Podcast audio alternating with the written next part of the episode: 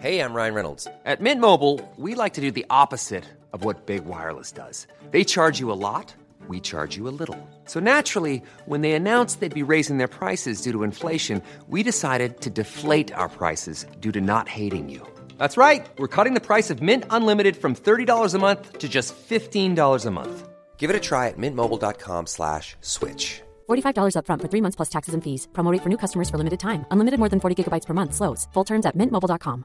Hey, it's Ryan Reynolds, and I'm here with Keith, co star of my upcoming film, If, only in theaters, May 17th. Do you want to tell people the big news? All right, I'll do it. Sign up now and you'll get unlimited for $15 a month in six months of Paramount Plus Essential Plan on us. Mintmobile.com slash switch. Upfront payment of $45 equivalent to $15 per month. Unlimited over 40 gigabytes per month. Face lower speeds. Videos at 480p. Active Mint customers by 531.24 get six months of Paramount Plus Essential Plan. Auto renews after six months. Offer ends May 31st, 2024. Separate Paramount Plus registration required. Terms and conditions apply if rated PG. Hiring for your small business? If you're not looking for professionals on LinkedIn, you're looking in the wrong place. That's like looking for your car keys in a fish tank. LinkedIn helps you hire professionals you can't find anywhere else, even those who aren't actively searching for a new job but might be open to the perfect role. In a given month, over 70% of LinkedIn users don't even visit other leading job sites. So start looking in the right place. With LinkedIn, you can hire professionals like a professional. Post your free job on linkedin.com/people slash people today.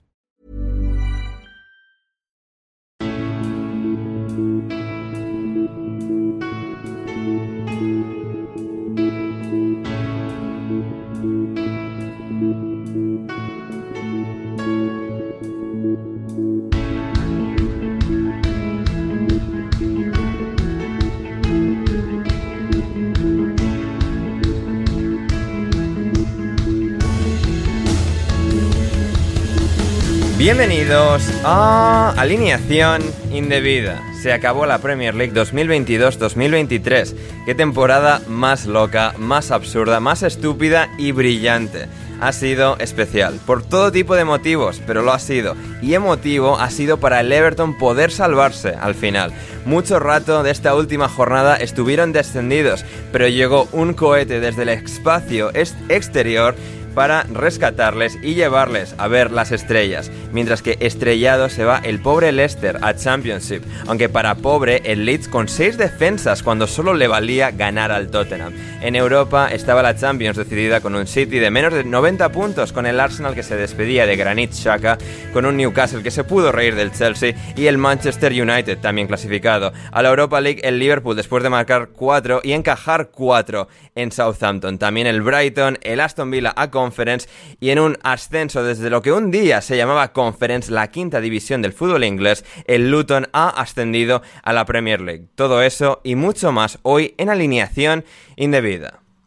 Y para analizarlo todo en el día de hoy me acompaña una excepcional, una maravillosa alineación indebida que comienza por el exjugador del Atlético de Madrid, excompañero de Coque y de Morata, es Rafa Pastrana. ¿Cómo estás, Rafa?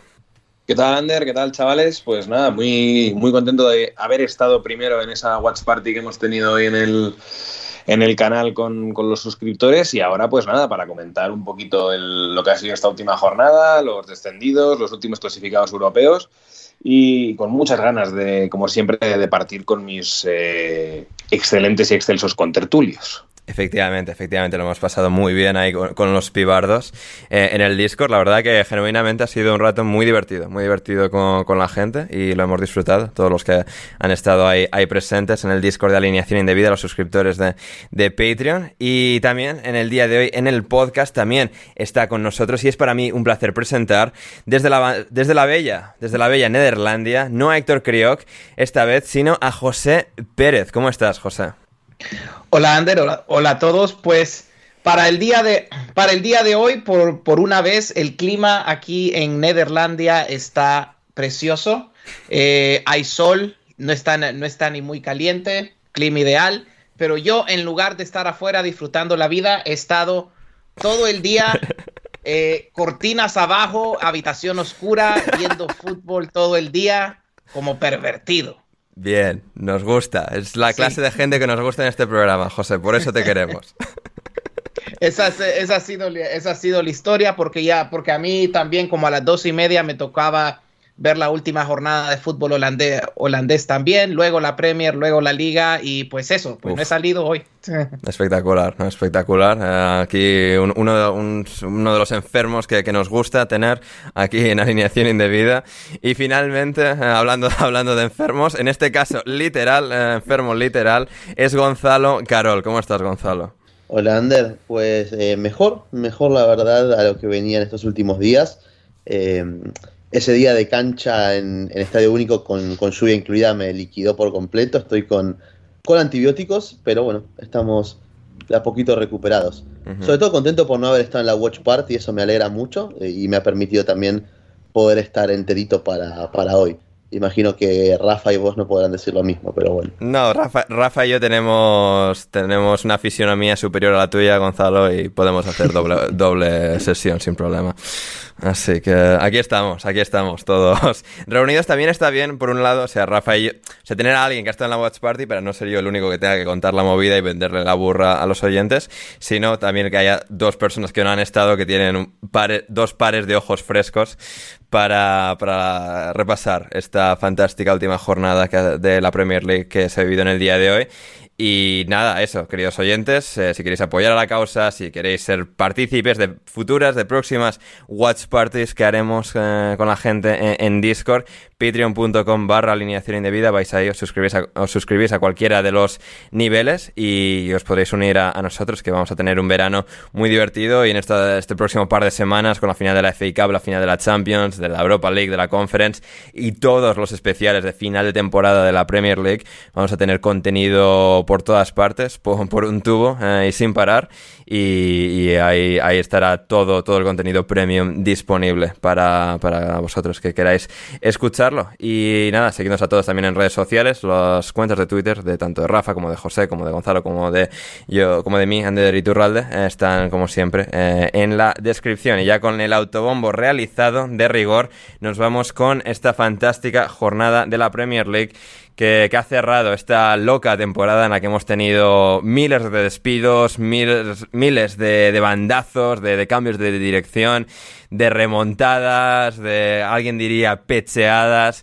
Ha sido una temporada que lo ha tenido de todo y que se ha sellado de alguna manera. Rafa con el partido de Goodison Park, Everton 1, Bournemouth 0. Un partido que le ha costado mucho al Everton. El Bournemouth no ha venido a, pasar y a desenrollar la, alfombra roja para que el Everton se aprovechase y ganase y pudiese salvarse tranquilamente. Lo han peleado hasta el final. Pero eh, finalmente un golazo de Abdoulaye Doucouré ha salvado al Everton del infernal descenso para un equipo que no eh, estaba en la segunda división del fútbol inglés desde los años 50. Pues sí, la verdad que es que, digamos que a priori, y así ha sido, eran los que lo tenían más fácil, ¿no? Jugaban en casa contra un equipo que no se ha jugado absolutamente nada, una circunstancia parecida al Leicester, pero teniendo una puntuación mejor que la del Leicester. Eh, y aún así, pues se ha notado, yo creo, desde el principio esa tensión, ¿no? Que sabían que tenían mucho en juego, eh, trataban de buscar yo creo los primeros minutos han tratado de, sobre todo pues con superioridades a través de McNeil y de, y de han tratado de generar mm, ocasiones, pero no, no, había nada excesivamente claro. Yo le he leído también un tuit a, Gonzalo que me ha parecido bastante acertado, ¿no? que cada vez que se acercaban al área, pues bueno, pues buscaban un poco el contacto a ver si sonaba la flauta y como son un grande, pues les, les salvaba un poco el colegiado. Yo creo que dentro de que me parece que no han estado mal creo que Iwobi y de Gray han sido lo, de lo peor por parte del, Everton y ha sido un poco el motivo en el que pese a tener un poco más el control del partido y a buscarlo más no se han adelantado y, bueno, como comentabas tú, ¿no? hasta que no se le ha quedado esa ocasión al, pico del área a, Ducuré que le ha metido yo no sé si es un muy buen gol o que está Travers muy mal colocado. Eh, tengo un poco tengo un poco ideas encontradas porque en la segunda parte ha habido una parada de, ha habido una parada de, Pickford muy parecida a la jugada del gol del, Everton, solo que Pickford sí estaba bien, bien colocado, ¿no? Y nada, pues a ver, el honor al Bournemouth que venía salvado y no ni ha puesto el culo ni ha venido a pasearse, o sea que no creo que los eh, jugadores del Leicester o aficionados de, del Leicester o Leeds les puedan reprochar nada, porque lo han, lo han intentado hasta el final. Hmm, absolutamente. Em, Gonzalo, cuando la duda es si Mark Travers em, lo ha hecho bien en una acción o no, seguramente em, la respuesta sea que Mark Travers no lo ha hecho bien. No, no, justo quería hablar de, quería hablar de eso. tengo que, hay que felicitar a Everton por haberse salvado en este contexto. Eh, eh, Neto no estaba disponible en, el Bournemouth porque se tuvo que volver a Brasil por problemas familiares, atajó Travers eh, o sea, una decisión de Gary O'Neill muy buena de poner al, mejor arquero de toda la Premier esta temporada. es que es el.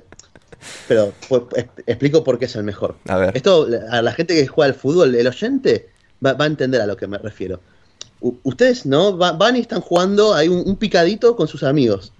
Un fulbito, tan tranquilos. Sí. ¿Y qué pasa? Cuando, si, y Rafa lo sabrá quizás también, muy bien.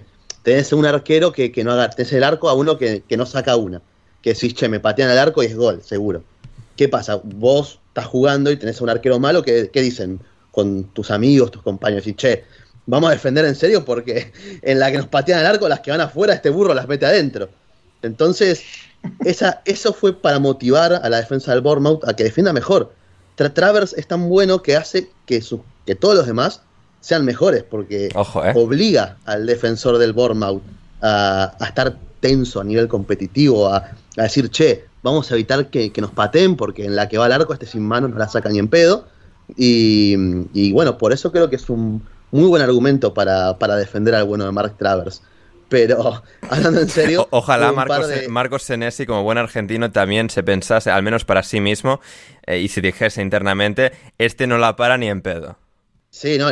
y que por lo menos pusiera en práctica defender un poco mejor, porque bien es cierto que la temporada de Senesi ha ido de, menos, de muy menos a más, eh, pero así todo creo que es un defensor con ciertas limitaciones. Yo lo veo bastante lento, sobre todo cuando le toca salir a defender a, campo abierto, como muchas veces le tocó al Bournemouth, sobre todo en el segundo tiempo, cuando estaban buscando un poco el empate, pero poco más que eso, la verdad, entre él e Ilias Barney eran un regalito para el Everton en cada transición que el conjunto de John Dyche no pudo aprovechar. Pero ya para hacer un balance de lo que es la salvación del Everton, creo que dentro de todas las limitaciones que tiene este equipo, de que podemos considerar que por nivel es una de las peores plantillas de toda la Premier, sin lugar a dudas, podemos rescatar obviamente algún que otro jugador, como creo que en todos los equipos de esta liga, incluso en el Soton. Sí, pero principalmente el, que está lesionado, eh, Dominic Calvert-Lewin. Claro, también, por ejemplo, Carol Lewin, Pickford, el propio quizás McNeil, eh, Ducuré, que a mí me parecía que no tenía nada que aportarle a, este Everton eh, en esta temporada, pero fue llegar John Dyche y, ha permitido que el francés vuelva a su mejor nivel en un rol más parecido al que tenía en el Watford de, Javi Gracia, pisando mucho área rival, marcando goles muy importantes. Ante el Brighton hace un partidazo también eh, Ducuré. Entonces creo que es uno de los puntos altos del Everton este cierre de temporada, pero a lo que voy es eso. ¿Quién fue el que recuperó en sí a esta versión de Ducuré? Ha sido John Dyche, eh, que ha dado que este equipo, con todas sus limitaciones, pueda ser incapaz de competir. Ha sido el entrenador. Eh, y creo que eso es lo que va a marcar la gran diferencia cuando analicemos eh, lo que han hecho Leeds y Leicester. cómo otros equipos han buscado, han aprovechado sus oportunidades para mejorar en donde más fallaban, ya sea a nivel plantilla o a nivel entrenador, a nivel banquillo. Lo han hecho todos los demás. El Everton también se salva por los pelos, eh, que no tiene John Dyke. ¿Cómo te iba a decir lo mismo? Pero... al final lo, logran. Y eso es gracias justamente a que se han movido más temprano, más tarde. Hmm. Han despedido a Lampard, han traído a John Dyche y los ha hecho competir, creo que a lo máximo que podía aspirar este plantel, sin lugar a dudas. Algo que, como digo, después lo, vamos a repasar quizás un poquito más cuando toque hablar de los dos equipos que sí han descendido en la jornada del día de hoy. Efectivamente. Antes de pasar con esos dos equipos, eh, José, del partido, del Bournemouth, de cualquiera de los jugadores, de, de, cómo el Everton ha tenido que combatir en esta guerra de último día sin delantero centro, porque ha jugado de Maray Gray en punta, sin laterales, porque solo tenían centrales, y luego pues han puesto a un medio centro como James Garner de carrilero, carrilero derecho, a McNeil un extremo de carrilero izquierdo, y con lo que podían, cuatro gomas, una tabla de madera y, han sobrevivido. Exacto, y, y ese, es, ese es realmente el mérito. Yo diría que, claro, veo la plantilla y digo, a ver, para equipo de media tabla esto debería de funcionar por lo menos defensa y medio campo, pero ya luego, el claro, uno va viendo el problema ya una vez que, ves el ataque y dices, ah, aquí, aquí es donde cuesta, aquí es donde puede eh, costar mantenerse eh, en, la en la Premier, sobre todo, sobre todo con Calvert Lewin eh, lesionado.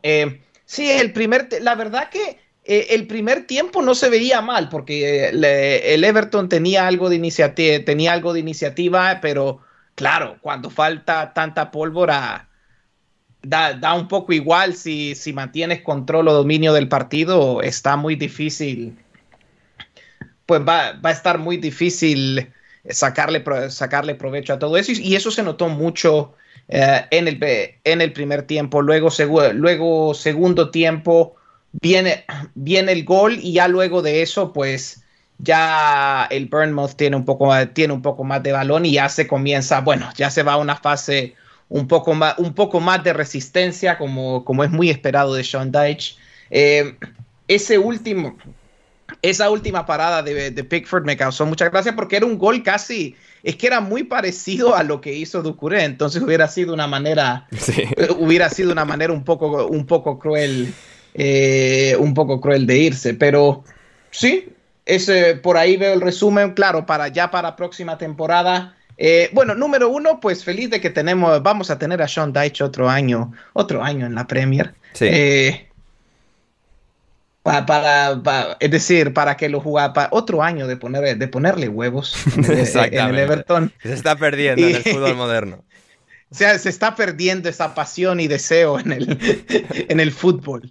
¿Y quién mejor para, y, quién mejor para regresarla que Sean Dyche? Eh, pero eso, pues, le va a tocar, al Everton le va a tocar hacer fichajes de delanteros para el próximo, para el próximo año, porque si no, se puede estar en problemas también el próximo año.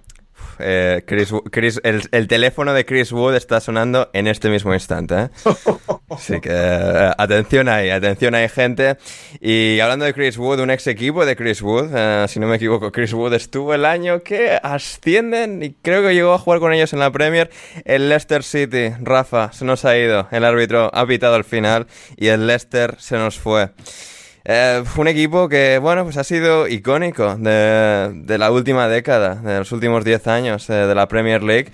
No, nos hizo, bueno, vivir un año de absoluta pasión y sensación con el título de Liga eh, de Premier League conquistado en 2016 su salvación el año antes y luego pues los años que ha estado peleando por entrar en, en Champions. victoria 2-1 contra el West Ham, han hecho todo lo que han podido en el día de hoy, no en la temporada. Ha marcado Barnes, ha marcado Faes.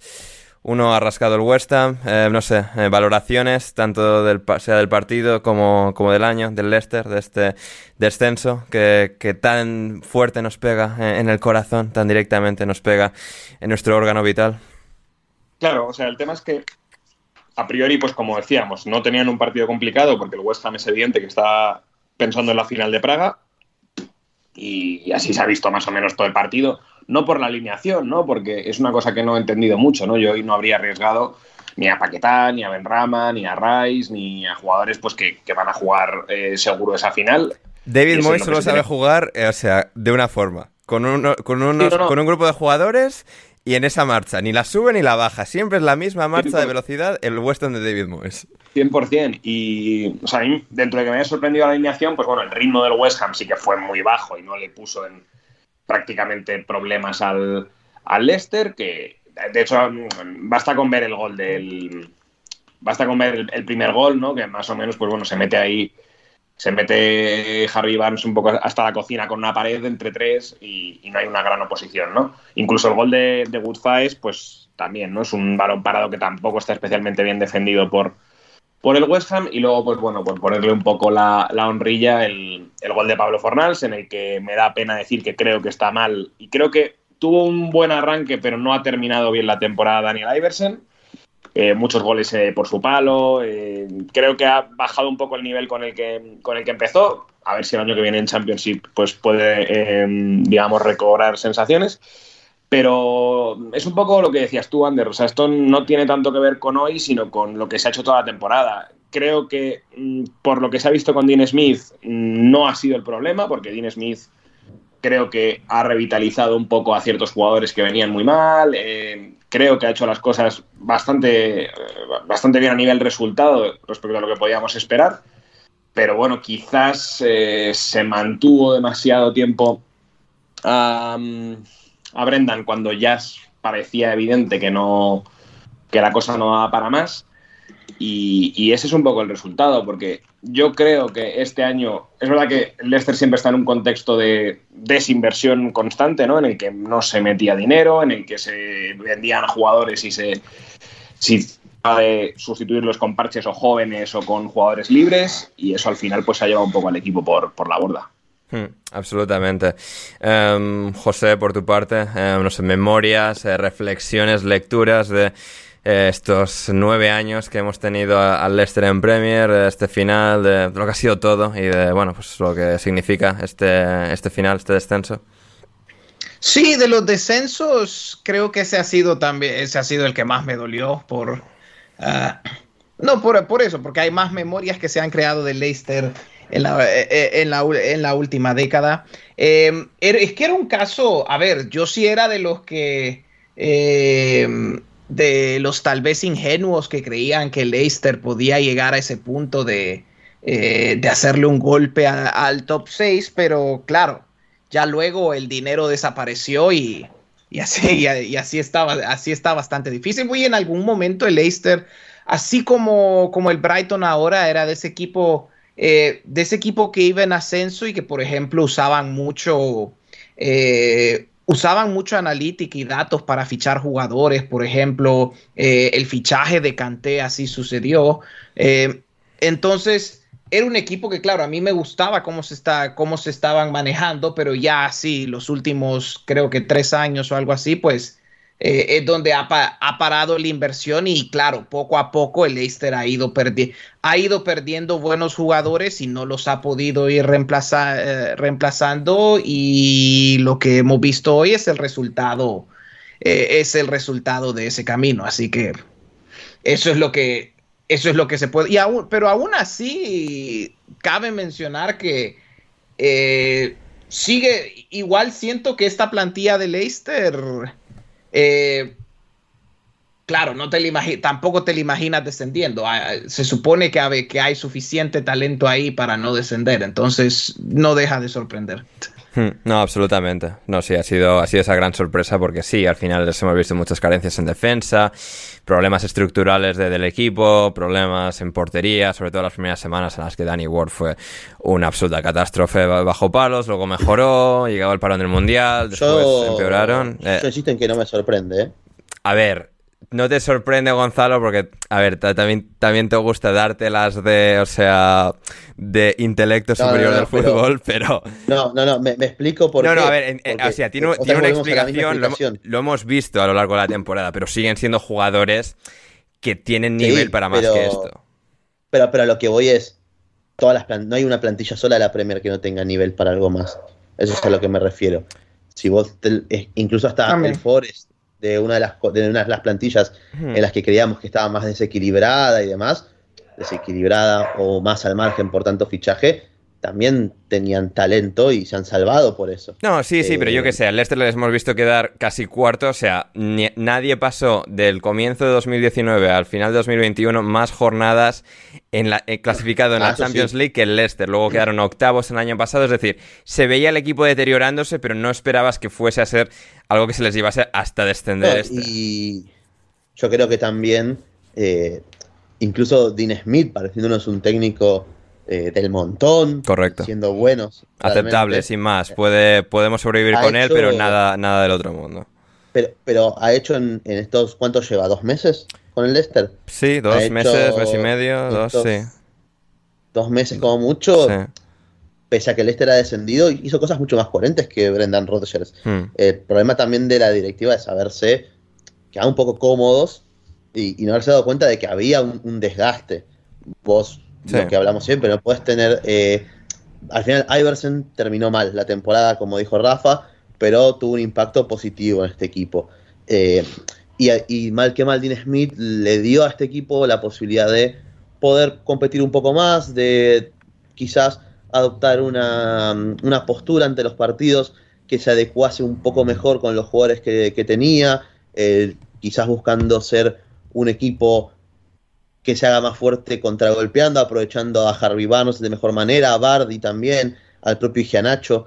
Entonces, creo que Dean Smith, incluso con lo que podemos decir de él, si nos parezca, que no nos parezca un grandísimo entrenador, ha hecho cosas mucho más coherentes que Brendan Rodgers en estos dos meses. Sí. Entonces, también creo que va por ese lado y sirve también para ejemplificar, bueno, eh, donde Aston Villa se ha visto complicado, donde el Wolves se vio peleando por la permanencia cuando no creían que eso iba a pasar con los entrenadores que tenían en esos momentos, bueno, optaron por eh, tomar la mejor decisión y buscar eh, al mejor entrenador disponible. El Aston Villa ha hecho una segunda vuelta espectacular con una Emery y el Wolves se ha salvado sobrado pese a la goleada que encajó hoy, eh, contratando a Julen Lopetegui. Eso es algo que no ha hecho ni Leeds ni mucho menos Leicester. Efectivamente, Y, y efectivamente. que además no han reaccionado a tiempo. No, no, no, en, en- en absoluto. El, el Leicester ya había ese run run respecto a Rodgers desde el año pasado y luego también el Leicester se ha quedado un poco con el freno de mano echado. También, según decían muchos reportes, pues también las- los problemas económicos que tenía King Power, que es la compañía de tiendas de duty free tailandesas, que es la, o sea, donde el Leicester sacaba el dinero de, la familia eh, real tailandesa que, que presidía el club, también el fallecimiento del padre en 2018. O sea, han sido muchas cosas que le han ido ocurriendo al Leicester y económicamente entre, bueno, primero el fallecimiento del padre, luego el COVID y los graves problemas que ha tenido económicos King Power desde entonces, el Leicester se ha quedado un poco en esa, entretierra y al final pues el equipo se, se ha ido porque al final es eso, necesitas renovarte año a año, o sea, seguirle el ritmo a la Premier y, y el Leicester este año simplemente ha- no ha podido. Ha caído al suelo y, y a segunda división. Una, pena, pero bueno, ah, ahí se nos va el Leicester. Eh, les prestaremos atención el año que viene en Championship y veremos si pueden volver al primer intento o no. Em, bueno, y también veremos quién, si puede volver al primer intento o no, em, José, eh, el Leeds. Que madre de Dios, y el Leicester ha tenido un año duro, duro de malas decisiones. El Leeds de nuestro amigo común John McKenzie eh, ha sido, ha vivido un año, ha experimentado un año, una montaña rusa absolutamente demencial. Con Jesse Mars intentando hacer del Leeds una especie de versión nueva de Red Bull, a su eventual despido, a la contratación de Javi Gracia y a cerrar por todo lo alto con Sam Allardyce, nah, un equipo que se ha desintegrado por todas partes con muy muy malas decisiones, que tenía yo creo más momentum, más eh, inercia de la que traía el Leicester y ha tenido un año, o sea, insultantemente malo. Pues yo voy a esgrimir el argumento de todos los eh, americanos pro Marsh y decir que yo su era uno de ellos, levanto la mano, pido perdón. fue no de- su error su error fue eh, haber soltado a Marsh y no dejarlo toda la temporada. No, a ver, no, ni yo me, ni yo me creo esta. Em, a ver. Bueno, es que yo estoy pensando ya a esas alturas que qué es lo que se hubiera, eh, qué es lo que se podría haber hecho, haberlo sacado antes, puede ser. Es lo que Hmm. Mm, eh, Es lo que se me, es lo que se me ocurre un poco. Contratar pero, a alguien de, eh, de su mismo estilo, em, pero mejor que él, es decir, alguien eh, formado en Red Bull que pudiese sacarle el pa- mayor partido que Javi Gracia a un equipo diseñado bastante para las ideas de March, como Ralph Hasenhutter, que creo que has mencionado ahí. Bueno, ya me has copiado lo que iba a decir porque iba a No, ir no, no, no, ahí no, no Hasenhutter, pensaba, no, es que me había parecido de escucharte. Pero es lo que a mí, es lo que a mí se me ocurría también, que Sí. eh, parte del problema con Leeds ha sido eso que luego pas- que pasas de Jesse Marsh a Javi Gracia y, y a Allardyce y bueno, la verdad que entonces tienes un equipo que se que lleva con Marsh y con Bielsa como muy acostumbrado a defender arriba, a presionar y, y luego los haces defender más abajo y se notó que eh, y, se no- y se notaba que no, pues hacer esa transición en medio de la temporada con eh, cuando tienes que pelear descenso, pues no terminó de salir, no terminó de salir la movida. Probablemente hubiera sido mejor traer un entrenador con un estilo un poco más similar eh, a Marsh, alguien que estuviera más y que, y que además no tenían el talento para defender cerca de su arco. Sí, sí, o sea, al final el problema no era el estilo de Mars, sino que Mars no era suficientemente buen entrenador para la Premier League. Y la apuesta, pues sí, alguien como Hassan lo hubiese sido una apuesta, piensas, ahora con perspectiva también, más idónea. También las decisiones que tomó Jesse Mars no eran las mejores en cuanto. No, por eso, no, por eso mismo. Es decir, que no era tanto el estilo el problema como Jesse Mars en sí, y que seguramente ya tienes una plantilla confeccionada para esa idea futbolística, más o menos ese sistema, pues tira, tira por ahí. Porque al final ha sido cuando han apostado por, digamos, entrenadores de defensa férrea, cuando el equipo se ha desuelto como un azucarillo en un café. Y yo, y yo creo, es más, que ya este último partido de, de, de Allardyce es más, eh, poniendo estos seis defensores, es más algo, un mensaje de Big Sam tratando de un poco eh, defender su reputación. de decir, mira, pongo seis tipos, seis defensores en campo e igual nos comemos cuatro. Yo más que esto no puedo hacer. Eh, cuando en realidad sí podía haber hecho bastante más. Al final es un equipo que, tenía talento para algo, pero es un equipo que termina con seis defensores más McKenny, Adam Forshaw, que no debería estar jugando. Que Forshaw media encima media punta, ¿eh? y McKenny extremo derecho. Veamos que que lo más alto que podría estar jugando Dan Forjo tendría que haber sido este año en el Grexham, en la Non-League, porque es un burro increíble. Eh, no le da para mucho más realmente. Y, insisto, todo el tema de lo que es en sí la, es la dirección deportiva, y vamos a poner nombre y apellido porque a mí no, me resulta ningún problema. Eh, lo de Víctor Horta ha sido una vergüenza, una vergüenza increíble, porque, y esto va por el otro lado también, mientras otros equipos como el Forest que estaba plagado de lesiones, en enero quiso, bueno, vamos a tener más jugadores todavía. Más. Pero lo hicieron con, cabeza. Trajeron a Danilo, que terminó dando buenos resultados. Eh, Felipe también, mal que mal. Entonces, mm. medio que. que sí, lo de Andrea llegó un poco, bueno, pero como Danilo y, y, Felipe y Keylor han salido bien, pues sí, eso sí que ha sido. Claro, bueno, eso es a lo que voy. Y mientras ellos han podido reforzar por ese lado, el Wolves también fichó bastante para poder eh, quizás pasar un poco de las limitaciones que tenían. Eh, del Leeds ya sabíamos, esta defensa es muy mala, no hay un lateral izquierdo competitivo, estuvo jugando Strauk casi toda la temporada ahí, porque después cuando eh, Firpo lo hacía, hacía parecer que Strauk no era tan malo. Entonces, en vez de responder a todas estas necesidades, al ficharon a, a Jorginho Rutter, ¿cuánto se gastaron? 30 millones. Algo así. Y creo que habrá jugado unos 200 minutos. Ah, eh, no, tuvo, no tuvo sentido lo que hicieron. Hmm. No, no tuvo el, el más mínimo sentido.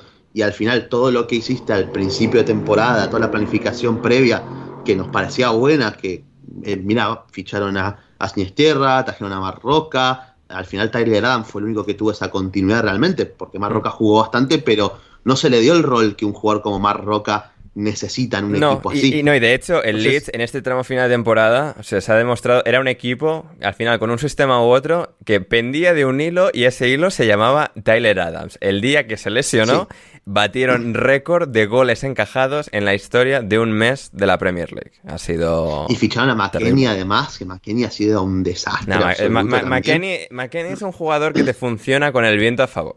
En equipos que más o menos lo hacen, se lo dan todo hecho y, y más. Vino, vino, seis meses de vacaciones a subir historias con Tyler Adams, a los, los chicos patriotas y, no mucho más. Eso básicamente. Pero, insisto, al final esto se puede explicar lo del Leeds por lo mal de la planificación deportiva. Ya el año pasado te salvaste por los pelos con un equipo súper limitado. Reforzaste ciertas posiciones, pero no lo más importante, hmm. que era donde el equipo más eh, te pedía gritos reforzar.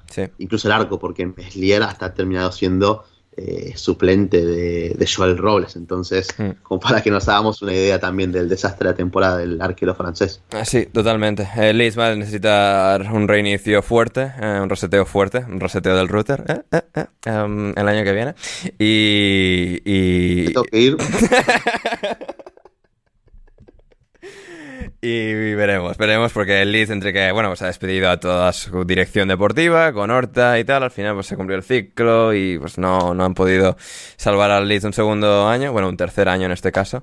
Eh, bueno, pues veremos, veremos a, dónde va. Eh, Rafa, ¿algún comentario muy rápido del Tottenham? Eh, gol de Kane, Son ahí, bueno, Pedro Porro, cerrando como una nota. Bueno, a mí lo que iba a decir que me ha parecido indigno eh, lo que ha hecho Lucas Moura.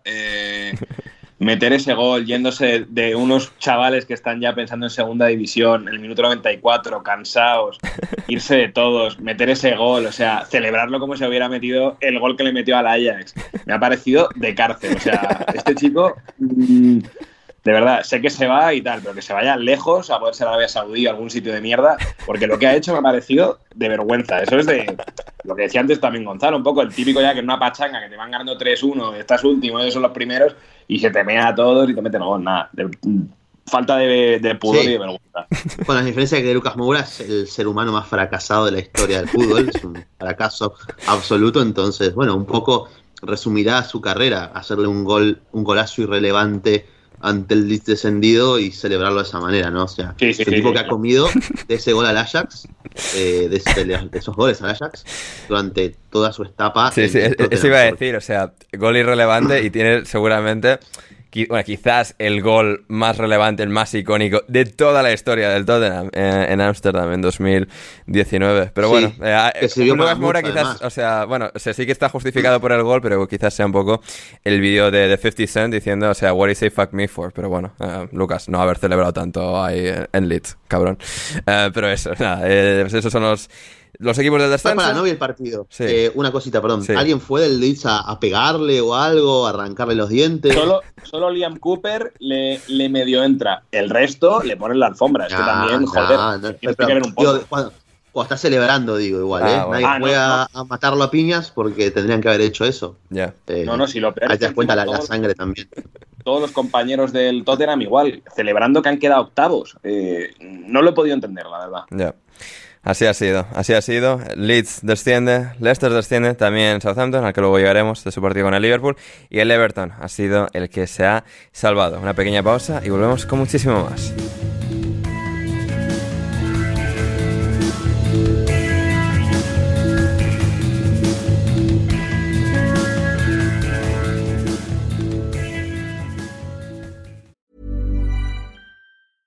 Ever catch yourself eating the same flavorless dinner three days in a row?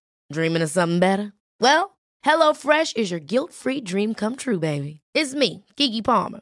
Let's wake up those taste buds with hot, juicy pecan-crusted chicken or garlic butter shrimp scampi. Mm. Hello Fresh. Stop dreaming of all the delicious possibilities and dig in at HelloFresh.com. Let's get this dinner party started. Hey, it's Ryan Reynolds, and I'm here with Keith, co star of my upcoming film, If, only in theaters, May 17th. Do you want to tell people the big news?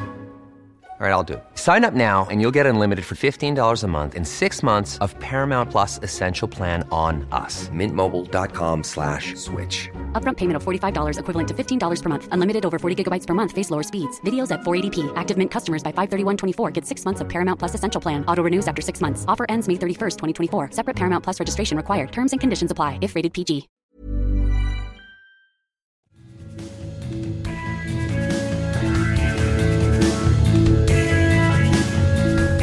Villa Park, Aston Villa 2, Brighton 1. José, el Aston Villa de Unai, Emery, de Unai Emery ¿quién nos iba a decir que, lo iba a conseguir? Que iba a llegar al desastroso Aston Villa de Steven Gerrard y en la misma temporada lo iba a clasificar para Europa. Goles de Douglas Ruiz, de Oli Watkins contra el siempre excelso Brighton, un Brighton que incluso el día que sale con suplentes le mete 5 goles al Wolverhampton.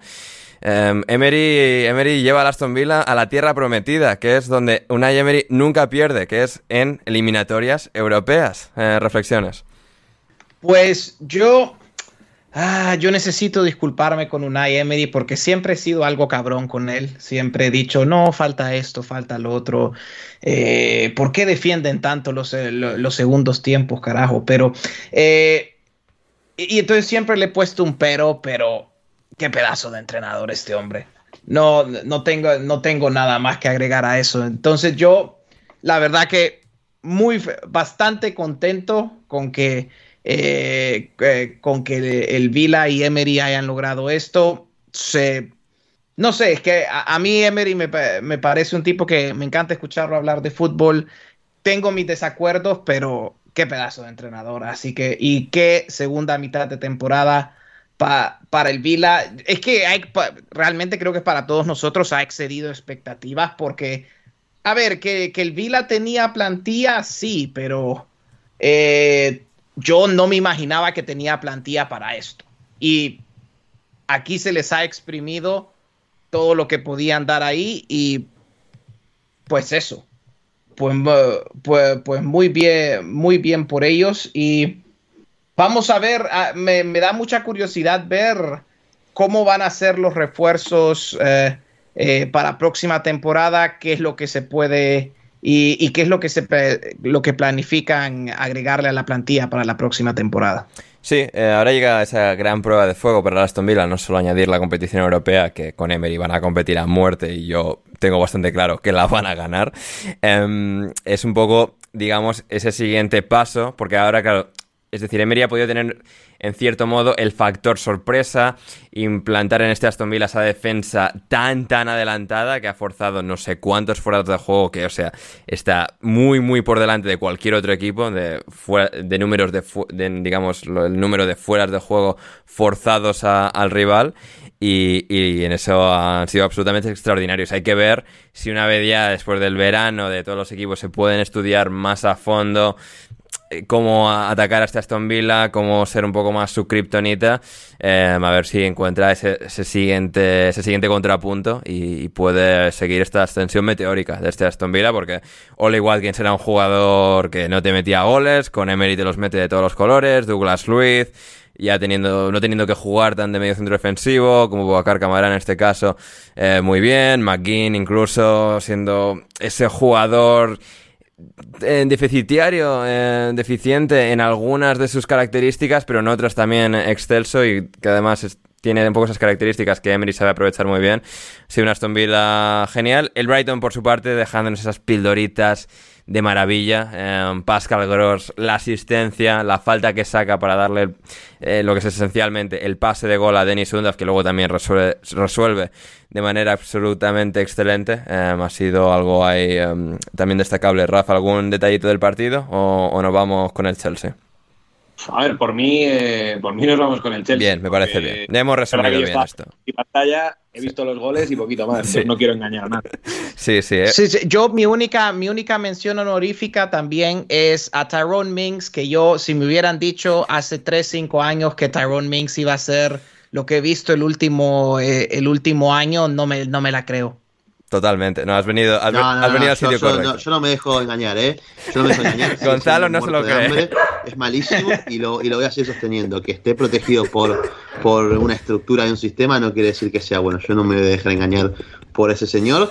Eh, sí tengo que decir que Denis Undab es malo y todo, pero de cara al arco es muy bueno. y eh. eso para un equipo como el Brighton. Y, al lado de Evan, Ferguson, que Ferguson, que se supone que va a ser el bueno de verdad del Brighton. Así que. Sí, sí, buenas noticias. A, mí Evan Ferguson me encanta mucho más que un DAP, pero digo, un DAP tiene la capacidad de remate que quizás no tenía y ni nunca tuvo el Brighton un jugador. Después, para todo lo demás, es, malo, hmm. probablemente. Pero para lo que es un delantero que puede ser un arma valiosa hmm. eh, como tercer delantero del equipo, saliendo desde el banco en algún partido en concreto, me parece que, va a ser importante y así lo, lo ha detectado el propio Roberto de Servi. Gonzalo con público dándole la razón eh, respecto a Denis Undaf, el público canino, que Denis Undaf parece que triunfa también ahí.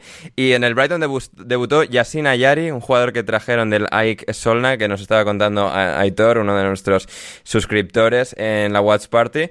O sea, ya, ya damos por hecho que este jugador va a ser el MVP de la próxima temporada del Brighton. Así que Yasin Ayari, apuntároslo por lo que sea, porque al final el Brighton, eh, lo que sea que trae, siempre lo trae de primerísima calidad. Y con esto nos vamos a un equipo que trajo lo que se suponía que era primerísima calidad, Rafa, eh, el Chelsea, eh, jugadorazos, tu amigo Joao, Joao Félix, incluido entre ellos, empate a uno contra el Newcastle, el Newcastle se adelanta con gol de Anthony Gordon, acaba igualando el Chelsea antes de proceder a fallar mil y una ocasiones. ¿Algún último palo al Chelsea esta temporada por, por celebrar?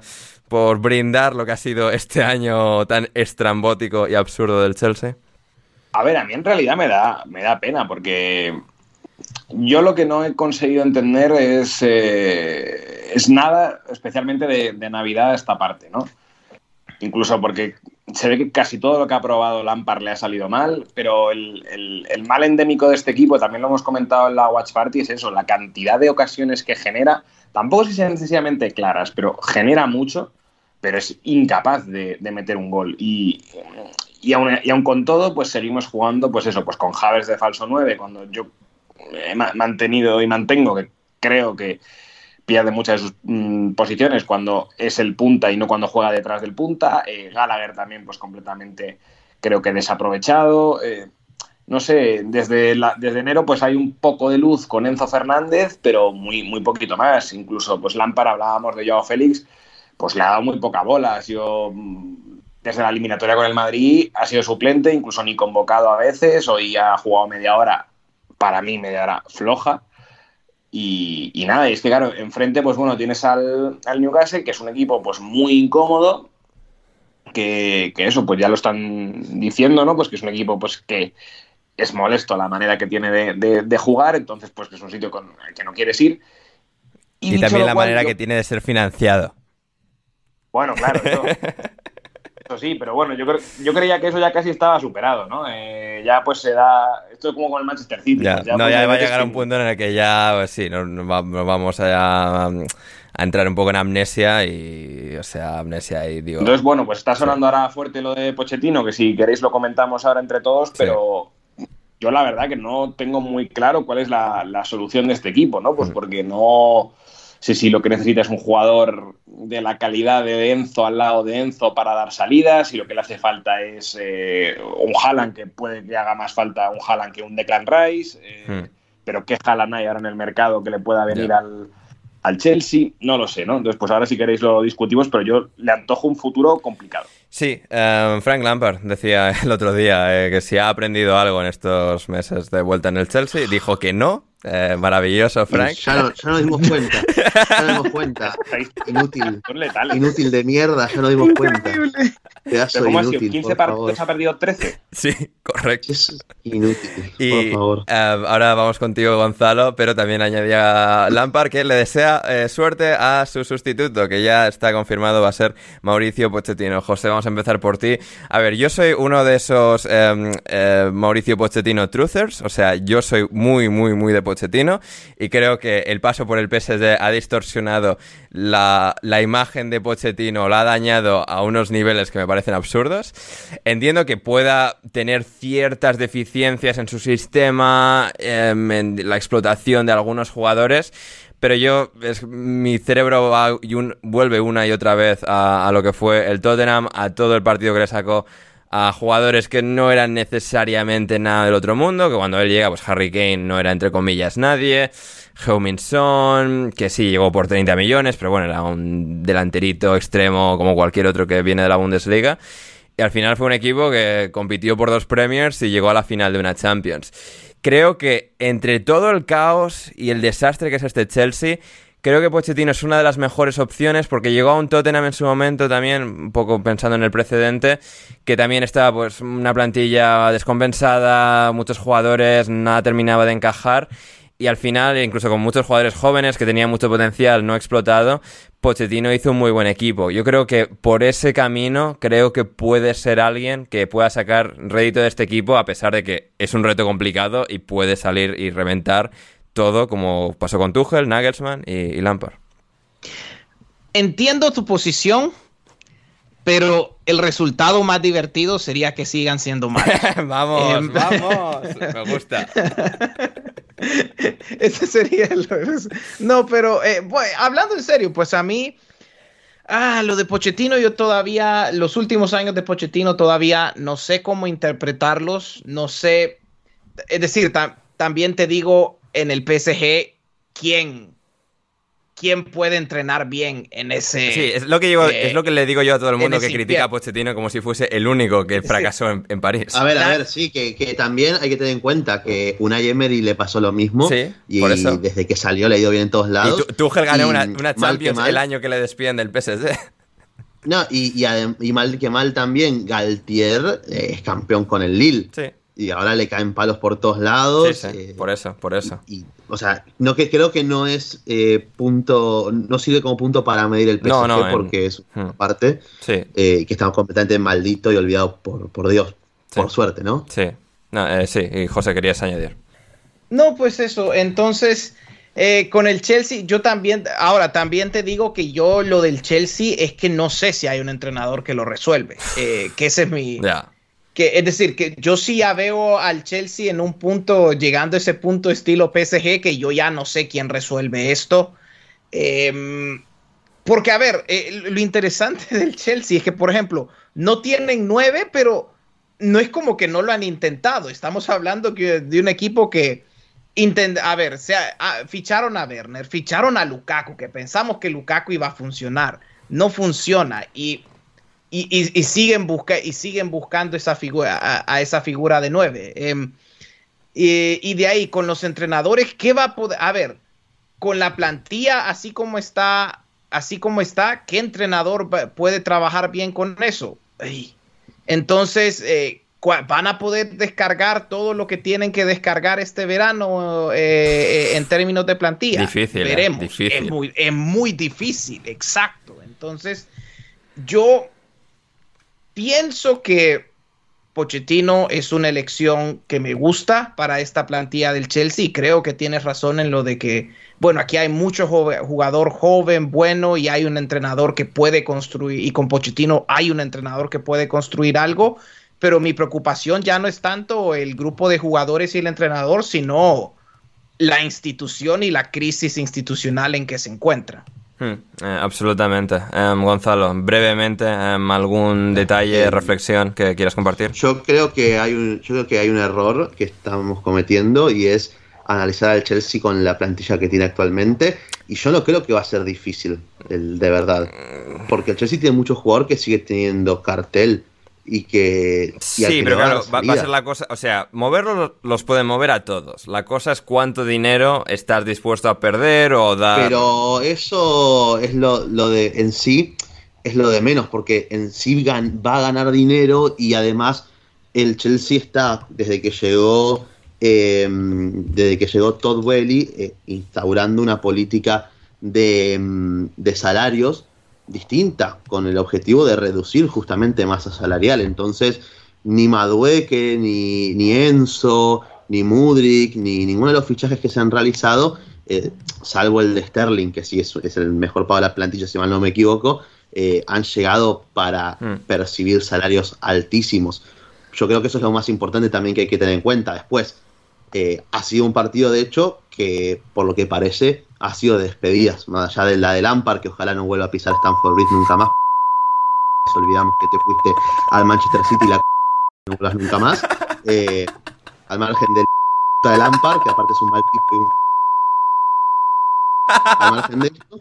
Eh, después tenés jugadores que, tienen. que después Mount se ha despedido, parece. Sí. Eh, porque mm, parece que la renovación está más complicada que nunca más allá que Pochettino mm. quería mantener al jugador, mm. es una situación que parece irreversible. Hay muchos, muchos equipos grandes que están interesados en él, el mismo en Premier, el United, el Liverpool, afuera el Bayern, qué raro, Tuchel interesado en hacerse con Mount, no lo culpo para nada también, porque Tuchel fue el que mejor hizo rendir a Mason, sin lugar a dudas.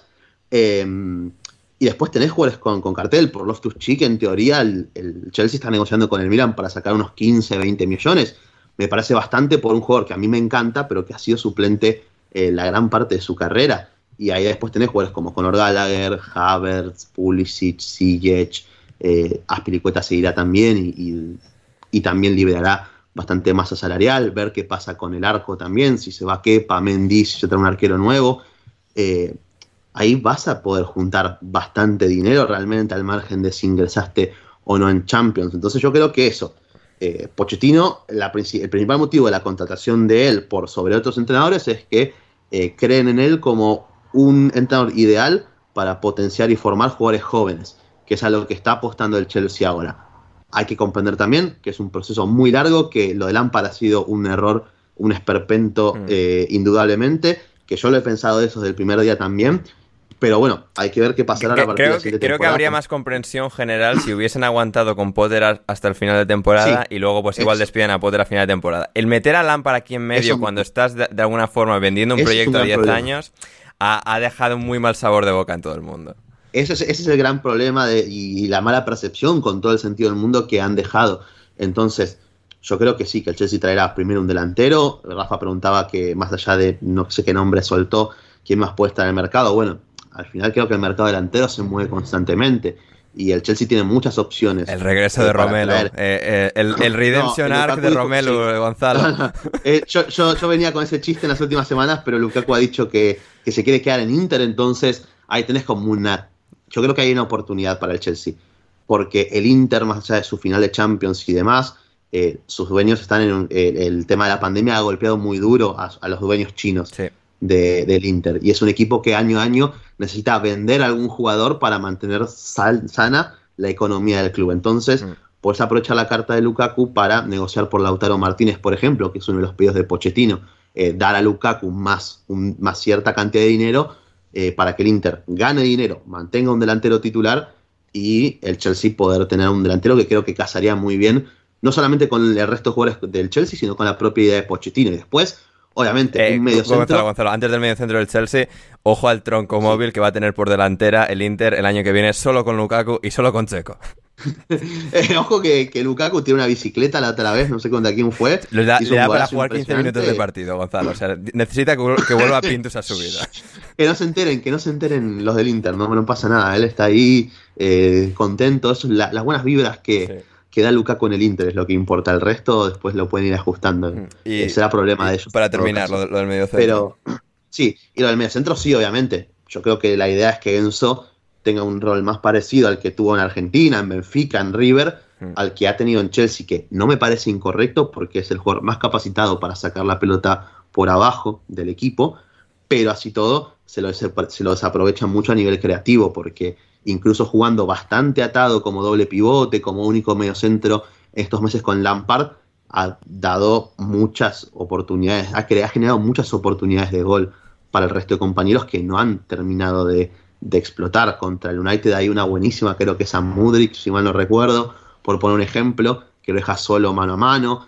Entonces, esa diestra denso, esa visión también, esa capacidad de meter pases como lo hacía Cesc en su momento, no la puedes desperdiciar por más bueno que sea sacando la pelota por abajo. Tenés que tener otro medio centro, ya sea Rice, Caicedo. Se habla de Ugarte, aunque Ugarte, a comparación de los otros dos. No, Ugarte no nos convence. Bruno Alemania me ha dicho que. Mm, mm, mm, sí.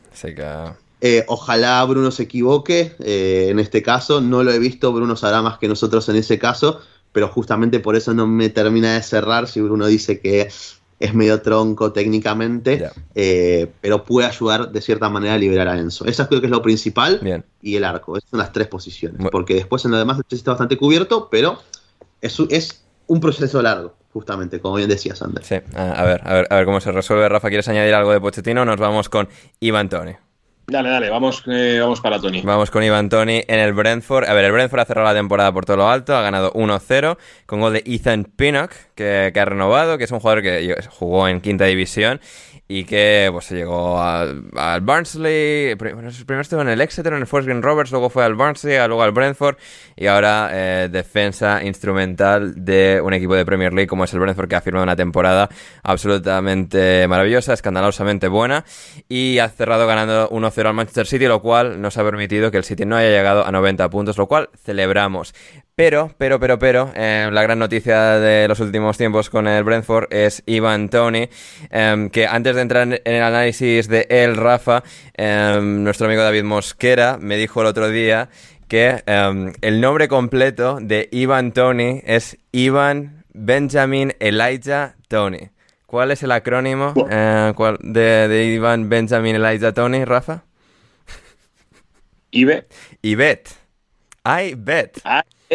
Amigo. Efectivamente. los nombres, sí, sí. Estaba, estaba escrito. Eh, bueno, esto no se lo ocurrió. tu nombre, los astros. Sí, esto no se le ocurrió a David Mosquera, pero eh, sí a un amigo suyo. Y bueno, em, eh, nos remitió el mensaje. Em, Iván Tony, a ver, es una. Es un tema complicado, sobre todo lo que ha salido en los últimos días. apostó a partidos de su equipo en días en los que él no estaba disponible. Se ha hablado sobre, bueno, pues tiene una adicción a, las apuestas y que eso mismo ha hecho que se haya reducido la, la sanción.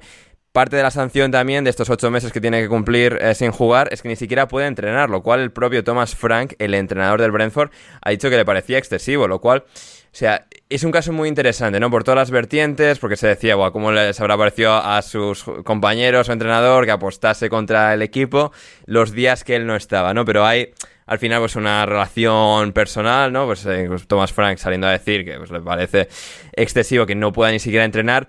Es un caso complejo eso, porque al final es una persona pues que necesita tratamiento, ¿no? Para, para lidiar con, con este problema. ¿Cuál es, no sé, tu reflexión general? A ver, es que esto es complicado, porque yo, por ejemplo, lo he vivido con muchos compañeros de, de vestuario que este problema lo tenían, ¿no? Y, y el tema es que a ver, eh, no es tanto como eh, querer eh, adulterar la competición, que yo creo que un poco las sanciones por eso, ¿no? Porque se, porque, se está, cerca, está peligrosamente cerca, ¿no? Es la percepción de ya estás ahí, estás ya a un paso de, o sea... De venderte por... Pero hay muchos jugadores, y sobre todo, pues Tony que ha jugado mucho en League 2, en League 1, pues que yo he tenido compañeros esto en tercera, en segunda vez, que esto lo hacían como por por completar el sueldo, ¿sabes? Que no. Hmm. Pero claro, entras en una espiral en la que si tú te acostumbras a que tienes que ganar todos los meses, imagínate, 750 euros. Entiendo que ya en el caso de Tony no, porque tendrá un sueldo Premier, pero eso, pues cuando estaba en League One, pues igual, conseguirse mil libras eh, apostando, ahí es cuando debe empezar un poco el tema de su adicción.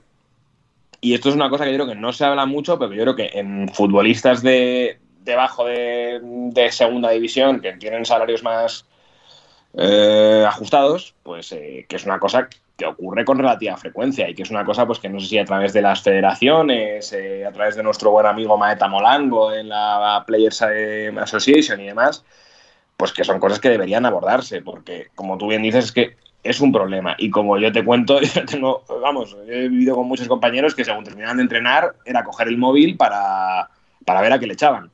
Entonces, eh, esta situación eh, existe y hay que, hay que abordarla. dicho lo cual, a mí, por ejemplo, y supongo que lo estarán tratando para la, apelación, me parece que lo de que no pueda ni entrenar me parece bastante, bastante desproporcionado, ¿no? Porque le estás eh, privando al jugador de, poder mantenerse en forma o... de, su rutina y, vida habitual. Es que a mí me parece un tipo de decisión que sí que suena muy bien como para castigarle, para que aprenda su lección, pero, o sea, a mí me parece, digamos, la forma más fácil para que no se recupere, para que de alguna forma le, desestructures toda su vida y el problema se convierte en un problema todavía mayor.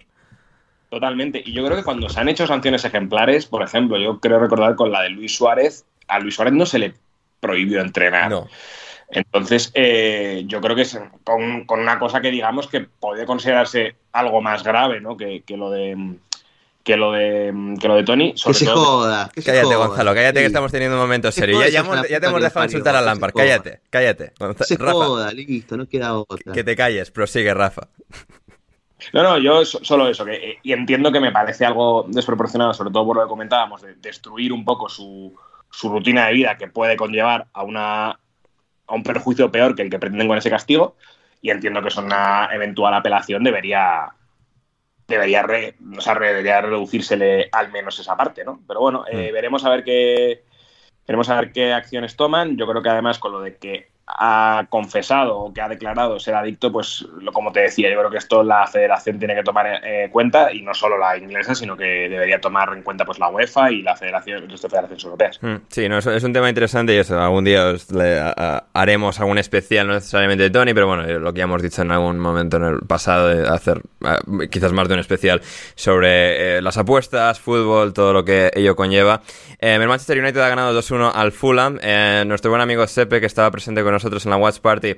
Eh, sé que estará ahora escuchando con el papel y boli para apuntar cuánto tiempo le vamos a dedicar a este partido. Y va a ser muy poco, porque el Fulham se adelanta 1-2, luego la remonta al United y todos hemos aquí salido tan campantes, hemos dedicado ya mucho tiempo. ¿Cómo? Ha fallado un penalti Mitrovic, es cierto. Y esto lo hemos comentado con él. Mitrovic es un eh, lamentable, eh, catastrófico eh, lanzador de penaltis. Tiene guarismos de 50% de acierto. O sea, ni Lionel Andrés Messi se atrevió a tanto y sigue tirando los penaltis del Fulham. Que los tire William o que los tire alguien, que no sea Mitrovic. Eh, buen tema ahí a, a, a, diseccionar, pero eso, trataremos más al Fulham en los especiales de final de temporada. Marco Silva, uno de los mejores entrenadores, claramente, así que le daremos más tiempo que hoy. Por desgracia, no, porque que ya son, son muchos Hombre, temas. pero yo creo que sí que al menos por, por el pobre Chepe que se, que se lo merece, sí. sí. que yo creo que reconocer, ¿no? ¿no? Porque creo que casi no todos, casi todos los que estábamos aquí debimos de poner que el Fulham bajaba. Eso es verdad, eso es verdad. Es que nos hemos acostumbrado ya Silva... tan rápido esta temporada que el Fulham iba a estar en mitad de tabla que nos hemos olvidado ya un poco del mérito tremendo del año. Y aparte pensábamos que Marco Silva sería de los, bueno, de los top 3 primeros despedidos, ¿no? Eh, lo dábamos un poco eso, por eso. Eh, no, no, no, eso Rafa porque te dejas eh, te dejas llevar por lo que dice el señor Cristian Colás. Disculpa. Eso es, eso es verdad que yo le tengo un poco enfilado desde ese momento, pero es cierto que eh, que, bueno, que yo le veía pues un poco como Scott Parker, ¿no? Que es en todo caso, sí. el mérito es, de, es, del señor Tony Khan. Eso es verdad, eso es verdad. Vamos, es vamos, Tony. Tony Khan. Que además estuvo en Caben Cottage. Sí, eh, sí siempre va. A ver, no, siempre. Sacándose fotos. Sí, esto fue con Tom la, Kearney. La ahí. semana pasada siempre viene a la última jornada de Craven Cottage. El año pasado hizo lo mismo. Le entrevista a Daniel Taylor de The Athletic. Tony Khan que habla muy bien, es una persona muy entusiasta, muy entusiasmada, en general muy simpática, vende muy bien la, la, la burra, la moto y, y, todos contentos, felices. Listo, para casa, nos vemos en 365 Correcto, días. Correcto, viene una vez al año, pero el Fulham ahora funciona y la afición está contenta. Marcos Silva lo ha hecho de putísima madre, Mitrovic ha hecho un gran, gran año. Y, muy bien el Fulham. No, la verdad es que ha sido una gran temporada de, del Fulham y, hay que reconocerlo. El Arsenal, eh, José, ha ganado 3, eh, 3 no, 5, 5-0 a un Wolverhampton absolutamente indefendible. Eh, o sea, porque defender ellos lo han hecho muy, muy poco en este día en el que Granit Xhaka se despedía del Arsenal. Ha marcado dos goles, apareció Saka, Bukayo Saka por ahí, Gabriel Jesús. Un día para terminar con buena nota, con una nota positiva, con buen sabor de boca para el Arsenal y el Wolverhampton por lo menos que, no sé, venga con un poco más de, de, de sangre, de competitividad, de dignidad o de algo. Eh, Wolves eh, lo sentí muy como cuando yo tengo mi día de resaca, así. Uh, uh, un, po un, poquito así. Y la verdad es que ni, ni, te puedes enojar con ellos porque como ya hicieron los deberes, ya defendieron bien el resto de la temporada.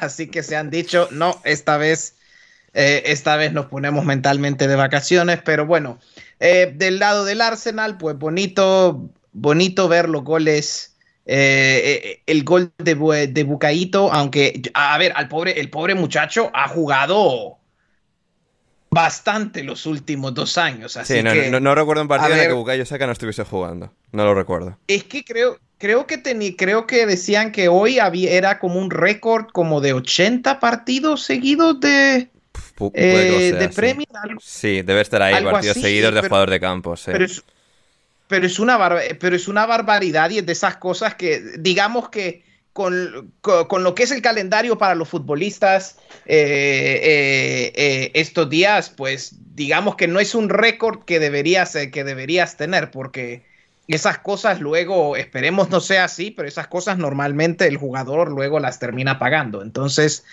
eh, o, eh, esperemos que no, sea, que no sea el caso, pero sí tal vez eh, va a haber que rotar un poco más para la próxima temporada. Y, yo diría que en general, eh, para el Arsenal, esa es un poquito la asignatura pendiente eh, para el próximo año. Es decir, que Arteta rote más, que tenga recursos de plantilla para poder rotar más.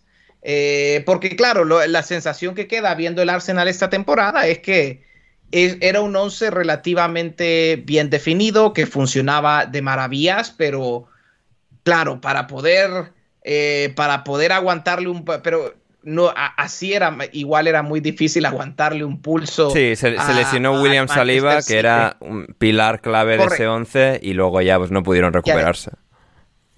Correcto, y entonces esa es asignatura pendiente desde el lado de la plantilla y también del lado de Arteta para poder, eh, digamos, poder tener un equipo que no tenga que depender tanto de individualidades, pero para eso se necesita tiempo. La verdad que, bueno, ¿qué más se puede decir del año del Arsenal? Porque francamente, lo que ha sucedido esta temporada es, ha excedido las expectativas de todos. Es decir, claro, es decepcionante lo que sucedió, pero esto ha excedido expectativas y pues solo queda seguir construyendo sobre todo sobre lo que ha sido una temporada muy buena. Mm, absolutamente. Y aunque Gonzalo, o sea, rajaba de los aficionados del Arsenal antes de empezar el programa sobre Sí, no, es que déjame hacerlo. sobre lo panqueque y lo doble caras que son. Por poner en Sí, contexto, sí, sí, sí, sí. a- el arco narrativo de Granit Xhaka en el Arsenal ha sido increíble desde que llega como, No, un, que- que- como un Xavi sí. Alonso suizo, eh, protegido de Wenger, que sí, que no, que sí, que no. Luego llega Arteta, 2019, cuando se va Emery, que él es sustituido un día, creo que todavía con Emery, abucheadísimo por todo el Emirates. Y al final, la confianza de Arteta, ponerle de titular y su papel trascendental en este año ha hecho que Granit Xhaka, a pesar de todo y después de siete años, se vaya como un, como un héroe del club. Sí, y, y mirá que hay fanáticos como nuestro querido amigo Leonardo que siempre han sido y han defendido a Chaca, Sí. pero por favor, eh, que, que lo despidan como una leyenda. Eh, ¿Cuántos títulos ganó el Arsenal esta temporada, Ander? Eh, bueno, eh, el número. a ver, los títulos... Recordame el número. ¿Cuántos títulos ganó? Los títulos, Gonzalo, al final no solo no son las amistades que hacemos por No, el no, camino, pero- los amigos que ya- hacemos por el Ya camino. no sé. Pero ¿cuántos ganó? Cero, cero. Cero. Y, y despiden a este tipo como si fuera Thierry Henry. O sea, ahí te das cuenta del club microbio en el que se ha convertido el Arsenal. Felicidades por el título de que Kiwior tiene más goles que, que Mudrik esta temporada también. Ese puede ser un buen título, el único que levantará esta temporada. Y nada, al margen de, de este palito hacia los Gunners, eh, esto no, no quita el hecho de haber perdido eh, el título después de estar gran parte de la temporada como punteros con cierta ventaja, eh, todo el mérito que, que han hecho. Sí. Con errores o con más o menos errores y demás, creo que es una temporada que ningún hincha del Arsenal esperaba, que puede dejar ese quizás sabor amargo por haber perdido la Premier en el tramo final, pero que eso no tiene que manchar todo el enorme trabajo de, de Arteta, quien en su momento votamos. No me acuerdo si vos, Ander, también habías votado, esto ya te lo pregunté. Yo creo que sí, ahora no recuerdo. Habría- hay que ir a escuchar el, podcast de la media Solo inglesa de los premios anuales del año 2020 que estuvimos tú y yo, Joaquín eh, Piñero, Borja y Loren. Y votamos por... Yo lo había votado como el peor técnico del- de la temporada, eh, o del año. Del año era, natural no sé si hicimos el año- ese año, sí. Del año natural, y no me arrepiento, Sí. y- pero ha logrado dar vuelta a todo eso hasta, bueno, ser uno de los mejores de este año, sin duda alguna. Sí, porque no es que Arteta era tan bueno entonces como es ahora. Él mismo, como entrenador muy inexperimentado, ha crecido una barbaridad. No es que antes es que no le salía, pero era igual de bueno. No, él ha crecido junto a su equipo y ahora es un muy buen entrenador con muy buenos resultados este año, a pesar de que al final se hayan quedado sin títulos. Nos quedan dos partidos. A, bueno, aquí a repasar rápidamente. Rafa, estábamos flipando durante la Watch Party 4-4 del Southampton y el Liverpool. O sea, madre de Dios, ¿qué ha sido esto? Porque encima, encima el Southampton iba, entraba a, a los últimos 20 minutos ganando 4-2. Eh, el equipo, el filial del Liverpool se podía despedir de la Premier eh, de alguna forma dando una, una cana al aire, eh, disfrutando, pero ni así. Ha tenido que el Liverpool aguar la fiesta y empatar a 4. Bueno, y de hecho es que mm, luego Salah casi mete el quinto. O sea que es que ha tenido. La verdad es que ha sido una cosa bastante loca, ¿no? Porque de esas cosas que llevamos diciendo del Southampton toda la temporada, ese empeño absurdo por sacar el balón jugado desde atrás cuando no sabes hacerlo, que ha con, vamos, le ha dado Romeo Lavia una asistencia Eh, eh, magnífica. no, el, el 0-1 del Liverpool es poesía, ¿eh? La- el problema de que eh, por ahí entra el rival y te marca el gol, pero una plasticidad de movimientos tremenda. Ah, pues que parece que, lo- que- que estuvieran jugando. Es que, claro, ponerte a sacar el balón con Alex McCarthy por abajo, es que también hay cosas que, chicos, los entrenadores, pues les puede gustar mucho el, tiquitaca, pero hay que saber qué jugadores. Lianco y Bednarek, ¿eh? O sea, Lianco y Bednarek. Sí, sí, y ya pues ha- se ha asomado eh, Labia para, para seguir con la fiesta. Y, y ya cuando en el minuto 14 ha metido el segundo Firmino, pues ya estábamos diciendo, bueno, pues aquí eh, se ha acabado la... Se van a ir para, para Championship, pues dando la tradicional pena que dan contra el Liverpool. Pero bueno, le han dado vuelta, al descanso se han, se han ido empate, ha metido eh, tanto Ward-Prowse como Sulemana. Sulemana luego, el 3-2 es un muy buen gol, la verdad que este chico estaba hoy un poco en modo a ver si alguien le ve para no, para no bajarse a, Championship. Y luego en un error de salida del Liverpool, pues ha metido a Armstrong el, el cuarto, que ahí parecía ya pues la gente de Southampton, en plan, oye, pues después de esta temporada de mierda, nos vamos a llevar una alegría. y en un minuto eh, Cody Gapco y, y, Jota han puesto el empate y eso, y tres minutos después, en el 70 y pico, casi empata, vamos, casi meten el 5-4 Sala. Al final esto es un poco, para mí, el reflejo de lo que es la, la temporada del Southampton, ¿no? Pues tiene chispazos, tiene jugadores eh, que son buenos, que posiblemente tiene mejores jugadores que otros equipos que han estado en, la pelea por bajar, ¿no? Ninguno de los equipos de abajo tiene un jugador como War Pros, incluso como Carlos Alcaraz desde Navidad pero es que defensivamente son un desastre. Eh, la portería también ha sido muy, muy errática. Hemos comentado mucho el tema de Bazunu, pero no es que Alex McCarthy sea eh, muchísimo mejor. No, Alex McCarthy es igual de malo, solo que un poquito más alto. Claro, efectivamente. Sí. Entonces, nada. Y el Liverpool, pues a ver, es que mmm, venía un poco también ido, ¿no? O sea, si es que al final, pues no. Ya sabían que no iban a llegar a Champions, que era un, un golpe duro, y yo creo que igual esa distracción, pues les ha podido venir un poco mal, eh, pero aún así, pues bueno, han demostrado que son el Liverpool y que no quería que le pintara la cara el, el Soton. Así que, bueno, eh, lo que sí que me parece que. Y esto espero que Gonzalo esté de acuerdo conmigo que es, me parece difícil que, que elegir la carrera como portero profesional porque es una cosa esperpéntica. ¿En serio? ¿A usted a mí no, no vi el partido, voy a tener que ver los goles. Yo siempre que lo había visto me había dejado buenas sensaciones.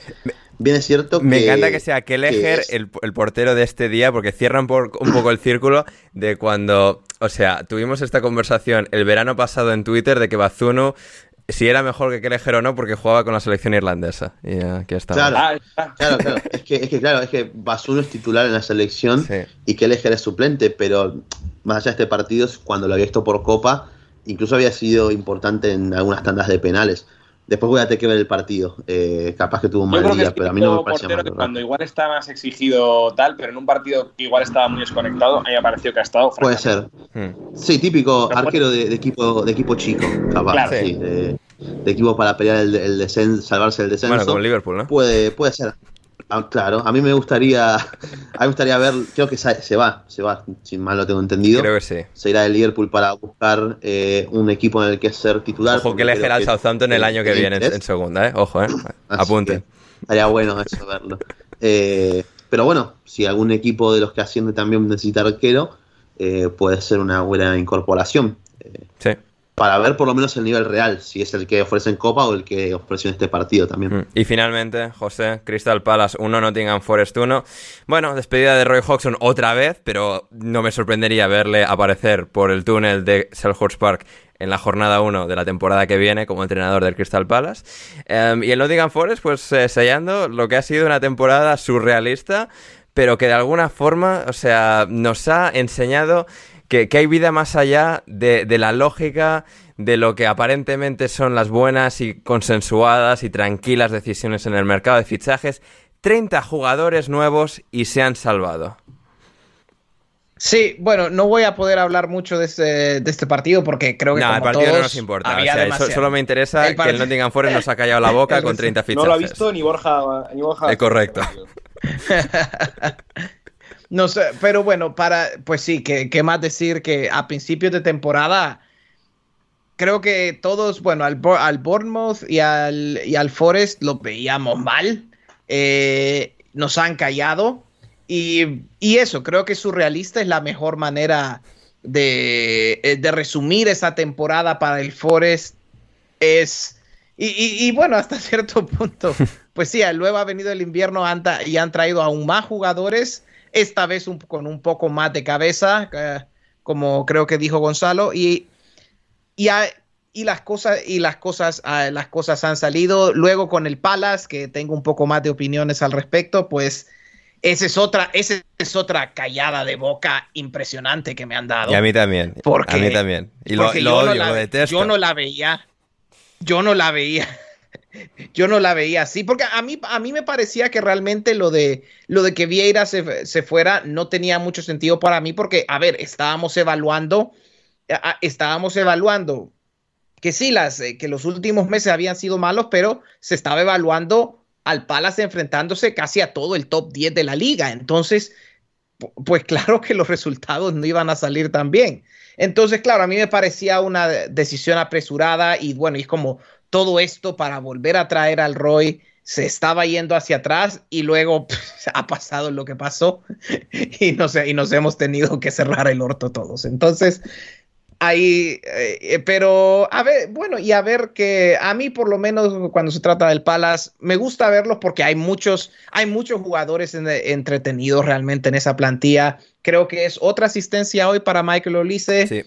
Y, y de nuevo, Olise es uno de, de varios jugadores en esa plantilla que a mí que disfruto mucho verlos y a ver cómo le va la próxima temporada. Mm, absolutamente, sí, sí. Eh, Edse, Olise, incluso Will Hughes ha tenido una titularidad, ha marcado gol es un equipo con sus cosas y, ninguna, y ninguna persona las maximiza tanto como, como Roy Hodgson. Así que así ha sido la cosa. Y Taiwa Bonigi también, ese jugador del que hemos hablado tanto en el Forest. Eh, Ander, marcando un ¿hablamos del City? ¿O del, partido del City? O, eh, no, hemos hablado de Ivan Tony, no me interesaba el Manchester City. Ah, es verdad, es verdad, no hablamos porque no importa el partido de mierda ese. Así que Efectivamente, ahí lo hemos dejado. El gol de Ethan Pinnock y, y hasta ahí. Y Agonilla ha marcado para, para el Forest y, José y yo nos nos recluimos a nuestra esquinita de nuestras analíticas y nuestras y nuestros spreadsheets y nuestros excels y tal, que nos enseñan cómo es el fútbol y luego viene Roy Hodgson y nos cae a la boca. Así que bueno, nos, recluimos ahí hasta que, hasta que pase la tormenta. Eh, pero eso, eh, una pausa más y volvemos con mucho más en alineación indebida.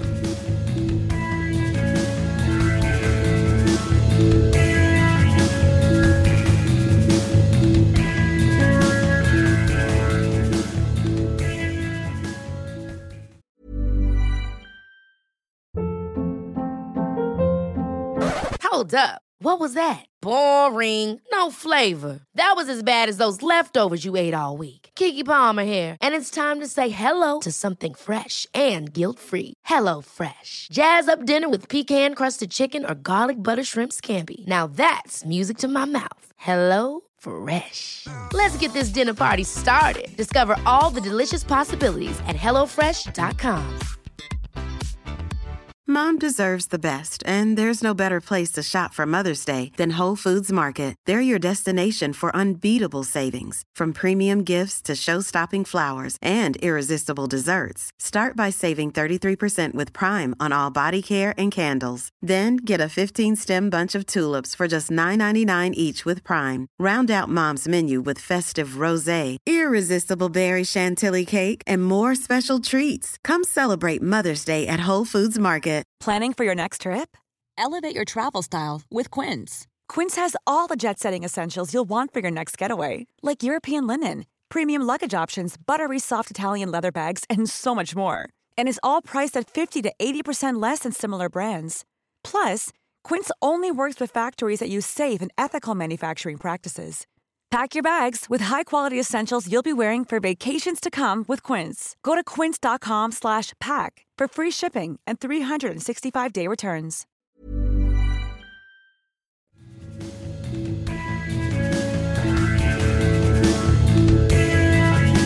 Aquí seguimos en alineación indebida.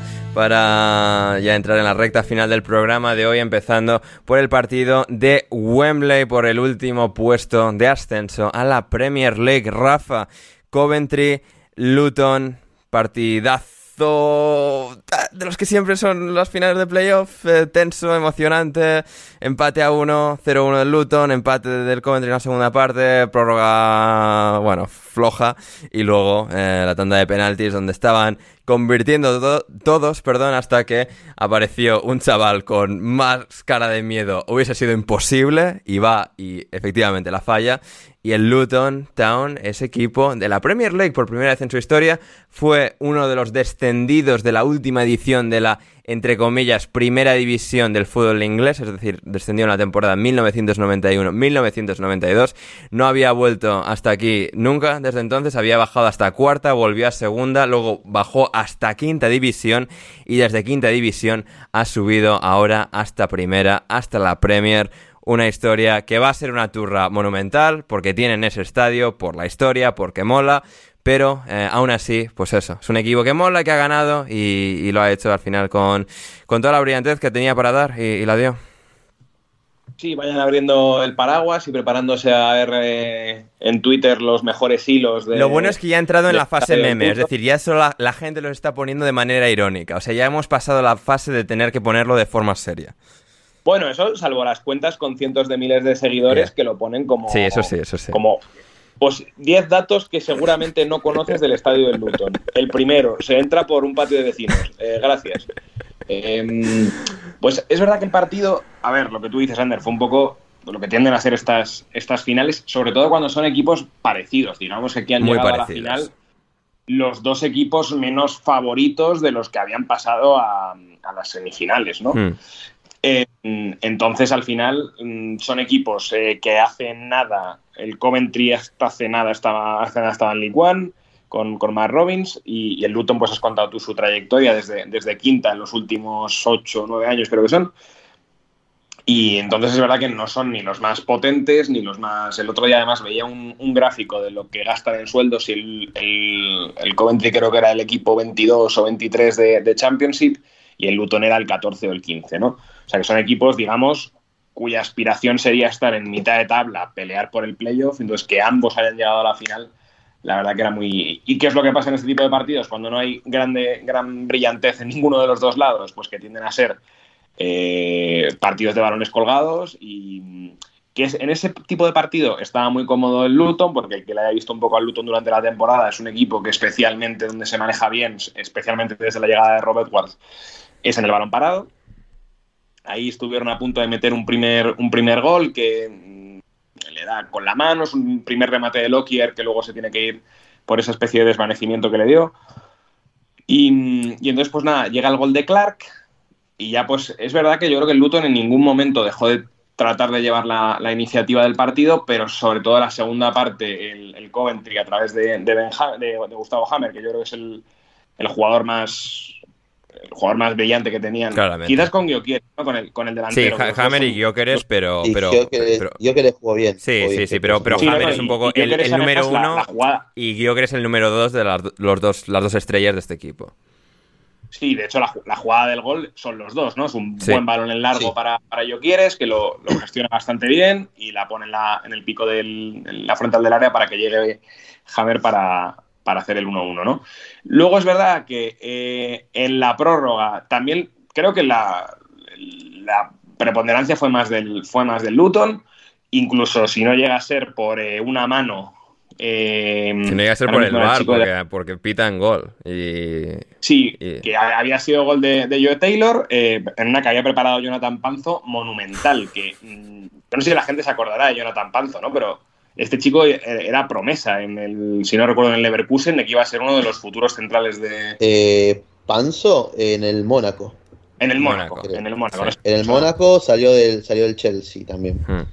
El, ACB que la agarra no tiene sentido. El, el ACB entra a, los dos segundos claro, y que toca. Es que venía, venía fresco, acaba, acaba de entrar, ¿no? Entonces, bueno, una jugada un poco absurda que le, salva el rebote que le da en la mano al delantero del, del, Luton. Y el tema es que, bueno, pues ya en los penaltis, pues todos sabemos lo, que es esto, lo que habías comentado tú, los, los cinco primeros los, los meten todos y, luego pues le toca tirar a Fantaki Davo este, que es el lateral derecho suplente, que, lo manda a tomar por culo. Eh, la verdad es que. Es verdad que se habían tirado los penaltis en general muy bien, ¿eh? porque casi todos los. Casi todos los penaltis están muy bien tirados. Y como curiosidad, el, el que mete el penalti ganador del Luton, Dan Potts, el, es hijo del célebre Potts del, West Ham y cuyo hermano sigue jugando en el West Ham, que este año pues ha jugado un par de partidos de, conference y bueno, que es eso, que es producto de la academia del West Ham, mm. con el que Luton tiene mucha relación, como ya nos hemos encargado hasta la saciedad de ver con la puta historia de Empanzu, que lleva no sé cuánto desde la que le echaron del West Ham y lleva pues desde quinta hasta primera. Si, queréis seducir este año a las chicas, chavales, en verano, contad lo del patio de vecinos que ha subido de quinta a primera y que todo ello con un mismo jugador que es Empanzu. Peli... Ya con eso Una cosa que agregar. Sí, un momento, Gonzalo. Peli Rudok eh, Empanzu, el primer jugador en la historia del fútbol inglés en ascender con el mismo equipo de manera ininterrumpida desde quinta división hasta la primera división. Y, ahí va a estar. Ahí va a estar Empanzu como centrocampista titular, se espera, de, del Luton el año que viene. Gonzalo. Eh, quiero hablar del acting que hizo el payaso este de Ben Wilson, que pitan el, final, previo a los penales, el tipo sale corriendo al vestuario y vuelve cuando están por empezar los penales, como diciendo, cuidado que ya fui, me vi todo, diciendo el show ese, a, saber qué habrá visto en el en el vestuario, si tenían algo preparado. Hombre, yo espero que fuese al baño, que pegaban. no fuese algo tan rudimentario como ir al baño. Quiero creer que sí, porque, porque eso explicaría el hecho de que adivinó unas pares, pero no, no agarró una, el, el muy hijo de puta, pero bueno. Eh, pero aparte se hacía el canchero, se hacía el fachero ahí, dale, payaso, agarra una, muerto. Tom Lockyer, el, el central del Luton al que Rafa mencionaba, capitán del equipo que eh, se desvaneció eh, a, los do- Ah, a los y- 12 minutos, un momento Gonzalo, a los 12 minutos de, de empezar el partido, que fue retirado en camilla, susto grave, al final eh, estuvo bien, eh, volvió en sí en el hospital, está perfectamente, pero bueno, perder a tu capitán tan sorprendentemente en minuto 12, aún así hacer el partido que hizo el Luton y acabar ascendiendo un enorme mérito. Y Gonzalo, querías añadir. Y lo último, lo de Casey Palmer haciendo un Hudson Nodoy con, con Tuchel de entrar al 80 Sí, ¿no? era como Gustavo se ha lesionado o algo, pero no me parecía, no sé, No, no, lo cambiaron No, al no, 112, lo- lo si lo cambias yo qué sé, en el 119 porque Eccles este tira mejor el penalti que Palmer, pues vale, pero no sé. no tuvo sentido. Sí, sí. A los 20 minutos de que entró. Eh, lo tenía un poco de fondo el partido. No llegué a notar si Casey Palmer lo hizo realmente mal. Pero no, estuvo, estuvo como muy activo y la cosa es como, no sé, quiere a un jugador que esté más quieto, no lo sé, o sea...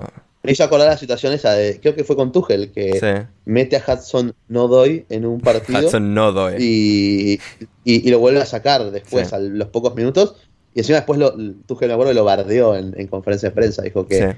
No había entrado con la intensidad que se necesitaba. Así que Mm. rarísimo eso también. Hudson Odoi, igual que Casey Palmer, canterano del Chelsea. Bueno, es que Coventry están todos canteranos del Chelsea porque el Igual que Panzo, igual Sí. que Fantaki Dao. Y Fantaki Dao. Esto es porque uno de los asistentes del entrenador Mark Robbins es uno de los antiguos entrenadores de la academia del Chelsea.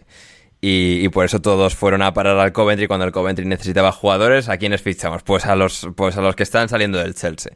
Y, y con esto el, Bueno, el año pasado estaba Madsen también. Está bien, sí, sí. O sea, y con esto el Coventry casi, casi, casi consigue ascender a la Premier League, pero eh, otra vez será. Eh, quizás, quizás no, pero ha sido una gran temporada del Coventry y lo han llevado hasta el último suspiro, donde ha acabado ganando, eh, ganando el Luton. Y bueno, también decir de Rob Edwards que, o sea, pues eso, que empezó la temporada con el Watford, después de ascender de, cuar- de cuarta a tercera con el Forest Green Rovers, le echa el Watford y ha acabado ascendiendo con el Luton. Solo decir de él, tor- tremenda tormenta de facha en Rob Edwards. O sea, es todo lo que tenemos Muy guapo. para declarar, efectivamente. Y pues eso, en la Superliga Femenina... No, del- ¿Cómo? Le echan porque no, porque no se ve una idea de equipo, porque Sí, no sí. sé qué, en 10 partidos. Sí, sí. Mira, el Watford ha quedado duodécimo, no, no sé cómo cojones ha quedado. Y Ay, ay. Sí, sí. Y pues eso, en Superliga Femenina el Chelsea ha ganado la Liga con 58 puntos por encima del United que es segundo, el Arsenal tercero que también irá a, Europa y el que se ha quedado fuera este año ha sido el Manchester City por diferencia de goles con el Arsenal, Aston Villa quinto y ha descendido el Reading a segunda división del fútbol femenino y también antes ya de pasar a las preguntas y marcharnos por hoy Rafa, el Carlisle eh, y el Stockport en cuarta. La, otra final, la de subir de League 2 a League 1, eh, entre el Stockport y el Carlisle, que se había adelantado el Stock porque, como, hemos, como he dicho yo, como soy muy pesado hasta la saciedad, el equipo que venía de quinta Sí. eh, estaba jugando para subir a tercera. Se adelanta con un gol como de rebotejo de un centro que le da un defensa y le hace la parábola al, al portero del Carlisle. Y, y bueno, ya muy cerca del final del partido, en el 84, empata en una jugada de balón parado del Carlisle y, nada, ya en los penaltis pues eh, ha fallado el segundo el Stockport y los del, los del Carlisle los habían metido todos. En destacar, por ejemplo, que estaba Ryan Edmondson, que los que no, no os acordéis era un prometedor canterano del Leeds que, que ahora está por aquí. Y yo personalmente me alegro, yo iba con él. Es verdad que la historia del Stockport estaba guay, pero yo iba con el Carlisle porque tiene a dos exjugadores del Preston, a Paul Huntington, que estaba en el último ascenso de League One a Championship, Sí. y, a, y a un escanterano del, del Manchester United, a Josh Harrop. Entonces, pues bueno, yo por... eh, Y, y- y- por y ellos Joe dos- Garner en punta es el Joe Garner de toda la vida, ¿no? A ver. Yo eh, pues sí, voy de 35 Sí, palos, sí, sea, este es el mismo. Del Preston Sí, es, también.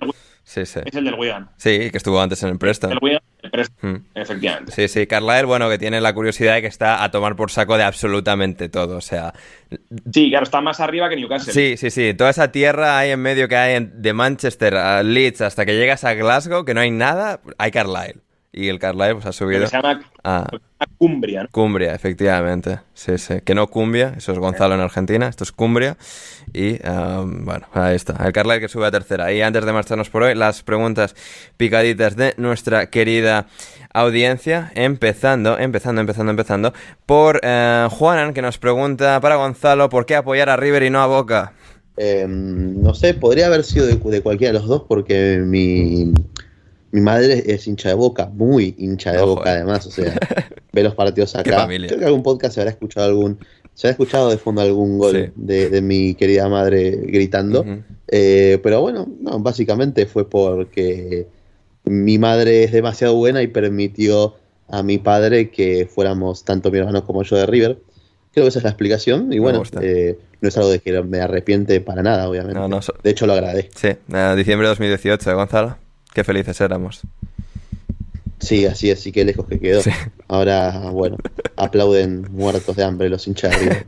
Cada vez menos identificado con esa gente. Ya ves, ya ves. Em, para Rafa, ¿por qué se compara el estilo del Atlético de Luis Aragonés con el del eh, con el Atlético del Cholo Simeone? Si no tiene nada que ver, eh, argumenta Juanan. Pero ¿con cuál de todos los atléticos de Luis Aragonés? Porque El último, el del no sé. 74, Buena pregunta. el de los 90, el del 2000... No sé. Una eh, conjunción de todos. A ver, yo creo que en el fondo es un poco el. A ver, la esencia que dice el Cholo es que él tiene lo que es, para él ha sido siempre el Atleti, que es un equipo fuerte en defensa y contragolpeador.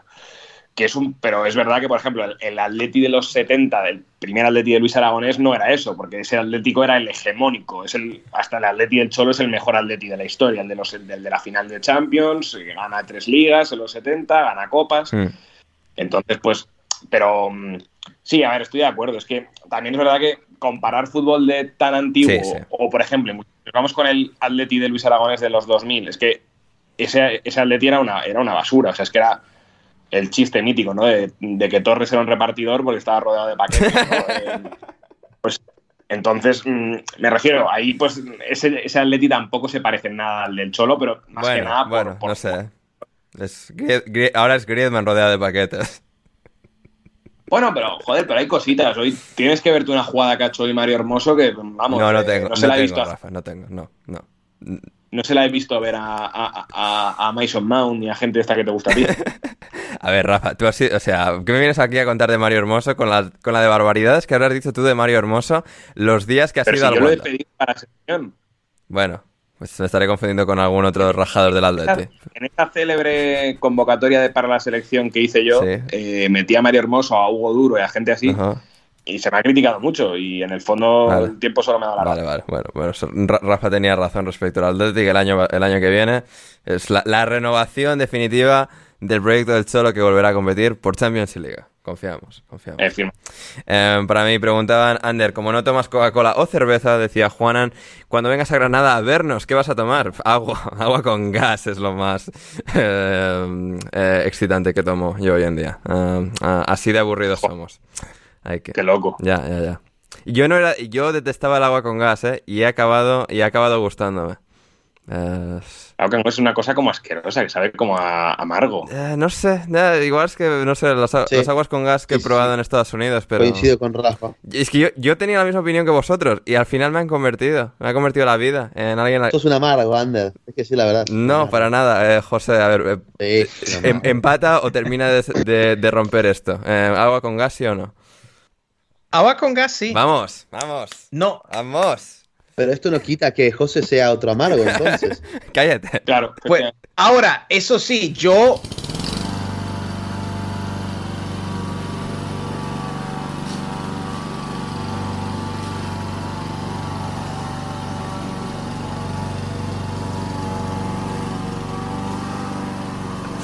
Ay, madre mía, madre mía. A ver qué más tenemos, qué más tenemos. Eh, eh, eh, pam.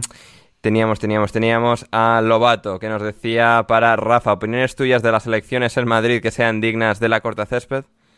Bueno, a ver, eh, es que la opinión en las elecciones en Madrid es que era muy fácil, ¿no? Pues sabíamos que, como parece, es que estoy tratando de verlo, pero no, no veo mucho. Pues sabíamos que iba a tener mayoría absoluta, como parece que va a tener. qué ima- imagen acabas de pues, pintar en, en todas nuestras mentes, Rafa. Hombre, bastante buena, ¿eh? Y el tema es que, en... claro, la pelea era si el segundo va a ser el PSOE o Más Madrid, que ahora mismo, según el país, parece que es el PSOE, pero bueno, esto es el país, claro, eh, el diario oficial de- del, del Partido Socialista. Y, ¿Y qué más? Y el ayuntamiento es donde va a estar la pelea, porque como el PP del, del bueno de Martínez Almeida, pues parece que no va a sacar mayoría absoluta, pues a ver qué hacen, porque porque Vox da, Vox da bastante por culo con, sus cosas. Entonces, pues eh, veremos. A ver, mm, es que estas elecciones en Madrid eran muy pereza, porque el, PSOE ha presentado dos NPCs. Eh, Más Madrid, que es la izquierda eh, teórica, pues presenta eh, dos pijas. Eh, el PP presenta pues a, a una señora que, bueno, pues que está como está, y, y Almeida, pues que cada vez que tiene un perfil como más bajo, ¿no? Entonces, pues mm, eran poco interesantes, yo creo. Y creo que son más interesantes, pues por ejemplo, Aragón, eh, Comunidad Valenciana, Asturias, Sí, eh, eso me parece más... ento- Apasionantes. pero eso es el menos. Entonces, claro, las de Madrid digo que no, salvo que fueran por municipios, creo que en Madrid capital y la comunidad era poco interesante. Bien, bien, eh, fascinante. Em, para José, y este cuando necesitas un minuto para pensarlo, top 3 de datos random que conozcas. Top 3 de datos random que conozco. Hombre, yo, yo esto hace, hace unos 5 años era buenísimo para esto y Has ahora perdido facultades. ah, he perdido facultades. si se te ocurre uno, me, sirve. De momento no se me ocurre Bueno, uno, déjame. En, en lo que José lo va pensando, tenemos más preguntas. A ver, Gonzalo, escoge Correcto. entre em, acostarte, casarte o matar a la selección sub-20 de Túnez, Ferrus y el Bambino Pons. Fuck, Mary Kill. Bueno,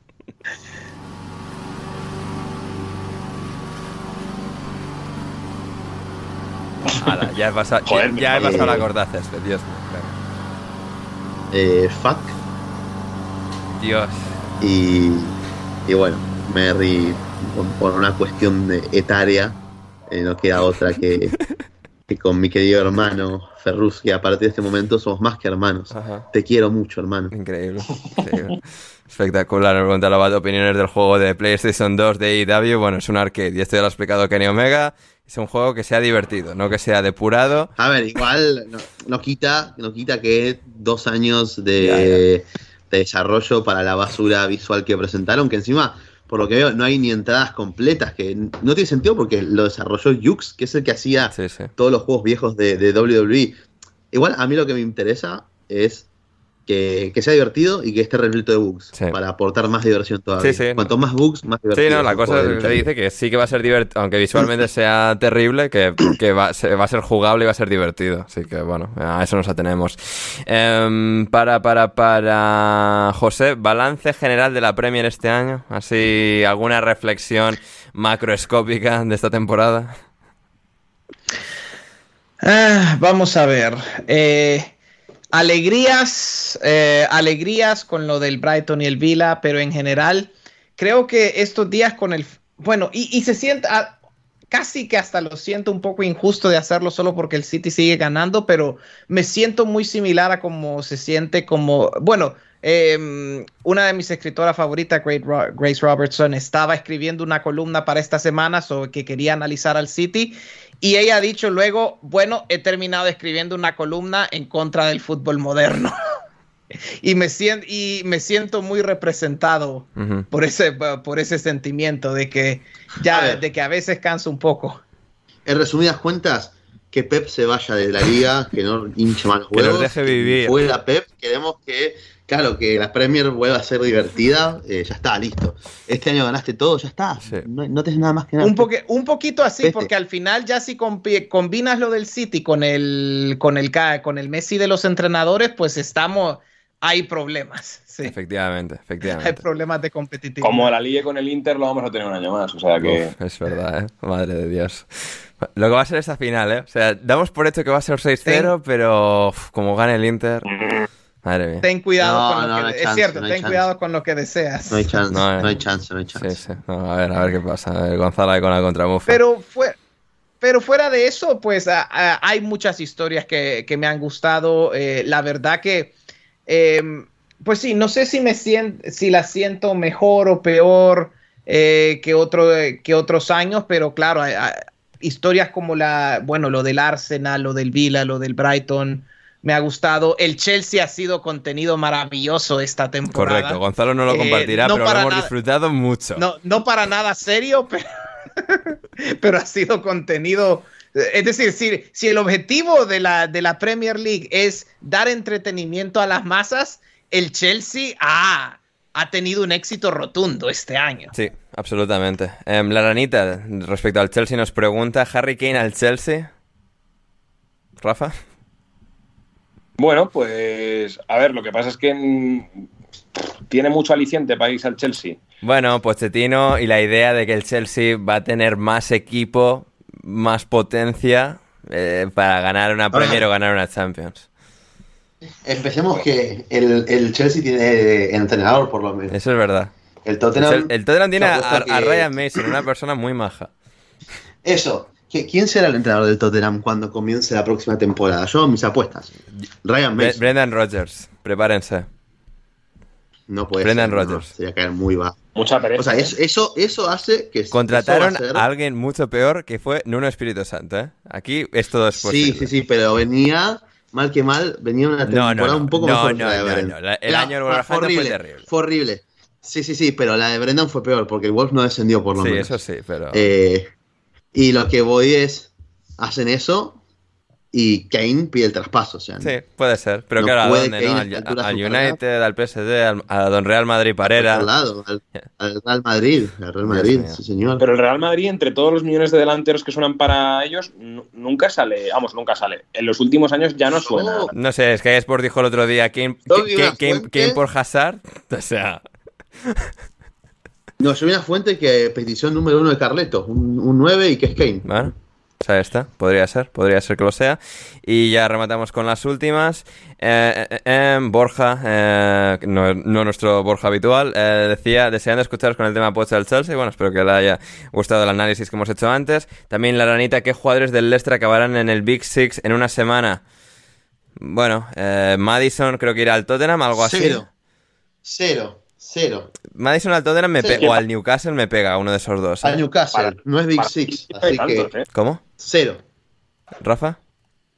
Que para el Big Six yo no, yo no veo tanto. No, ya el Big Six. Yo creo que Tielemans ya se ha quedado- ya lo del Arsenal, ¿no? Ya será más Sí, un rollo. West Ham o algo así. No, no, cero, cero. Eh, Madison. Sí. Sí, Sí, Madison. es que ya lo demás. Timothy. Castagne, alguien que, No, un, un alguien, malísimo, alguien que quiera un por lateral favor. suplente, eso igual le vale, ¿eh? Eso- Nadie, nadie, nadie. No, No, nadie. por ejemplo, para lateral derecho del Arsenal. Ah, sí, al- No, no, no, Pa- nadie. Nadie. no, sé, es- es- nadie. eh, yo a Rafa igual se lo compro eso. Eh, Mendy ya está acabado el pobre No. hombre. Aparte de Castañe, Pe- eh, Ricardo Pereira con 40 lesiones Eh, antes de Castañe. mm, Ya, eso también Eh, es verdad.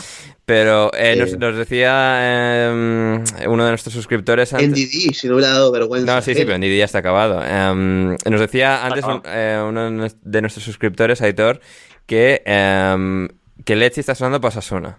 Ah, ahí, lo, ahí lo lleváis, ahí lo lleváis. Em, Bueno, pues es que, o sea, es una tontería igual te juega a Conference. sí, que sí, no, no, sería divertido que Lechi haya en Sasuna jugando a Hoy que- Conference. Hoy que palmado el Bilbao. Sí. Bien, efectivamente, el Bilbao. Bu- bu- bien, Rafa, ¿eh? Buena forma de referirse a ese equipo. Yo- Me gusta. Que para mí el Atleti es el, Correcto, el mío. correcto, Eh, correcto. Efectivamente, el Yo Bilbao. creo que el, el problema es que además tiene el partido más tonto el último día, que es contra el Girona. Bueno, claro, es que se juega la, se juega la UEFA también el Girona. Hay que ver, sí. Eh, pero vamos, me parecería un buen movimiento. Sí. El que igual también sale es Patson Daka, ¿no? O lo van a fiar todo a que se quede como. No sé. Hay varios que acaban con contrato. No lo tengo ahora la lista de jugadores, o sea, la lista de contratos, pero hay creo que seis o siete que acaban contrato. ¿eh? No, pero, pero Patson, No, ¿dónde se va a ir si no, no, era? no, se va a, a Turquía. Exacto. Turquía, Exacto. Turquía, Patson Turquía. prometía mucho, pero es que no puedes no marcar. O sea, Sí. tiene muy buenos movimientos No y tal, su- pero. Suplente de, de Bardi y de, y de. Correcto, correcto. No, no puedes, no puedes. Eh, em, Juan Pablo Barini, ¿cuáles son los jugadores descendidos que pueden encontrar ofertas para quedarse en la Premier? Lo hemos, eh, lo hemos estado- Yo hice una lista, ¿eh?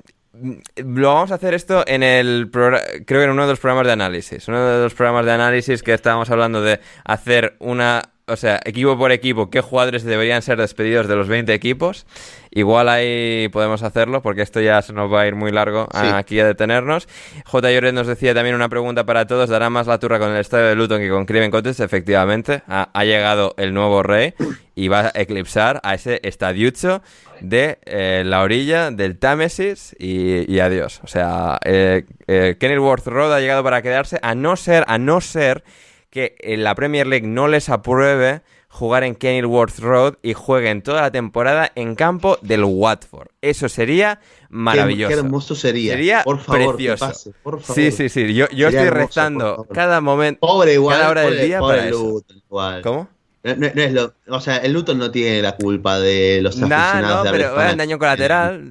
que viven en... Pero el, el fanático que va todos los días ahí no tiene la culpa de lo que diga No, el aficionado de Pumamarca, desde que desde, desde Bucaramanga, Colombia, que da retweets a, a 40.000 hilos en Twitter. ¿no? El, el hincha Luton no tiene la culpa. Ya, ta- Me da lástima por También eso. es cierto. Em, José, em, nos preguntan, ¿alguno de los, corte- de los contertulios sabe lo que es el rocío? Tú como persona que ha visitado Sevilla recientemente, ¿sabes lo que es el rocío? Híjole, ¿debería saber eso o no? Porque no lo sé. Mm, Sí. No, bueno, o sea, a ver, Rafa, pues como persona... Cosa de paleto de pueblo, la respuesta. Correcto. Correcto, a ver, Rafa. Es una, es una romería muy famosa de Andalucía. Vale, no teníamos ni idea, pero eh, eso Ah. que hemos aprendido. Cosa de paleto de Bueno, pueblo. es, es en lo que. Claro, hay una aldea. Sí, Hay una aldea donde se hace la peregrinación, que es la aldea del Rocío, que es ya en la provincia de Huelva. sí. Y, y es famosa por eso y porque había un restaurante de pesadilla en la cocina de un tío que le vaciló bastante a Chico. Madre mía. No falla, ¿eh? es que cualquier cosa rara que escuches de, de alguna comunidad, lo que sea, es de paleto de pueblo. Y ya la última del Hijo Castillo para Rafa. Eh, dejaré mis preguntas para Rafa del podcast de hoy. ¿Alguna vez visitó la República Dominicana? Y la siguiente, si alguna vez comió en algún restaurante de Madrid dominicano, de ser afirmativo, top 3 de platos o bebidas dominicanas. Gracias.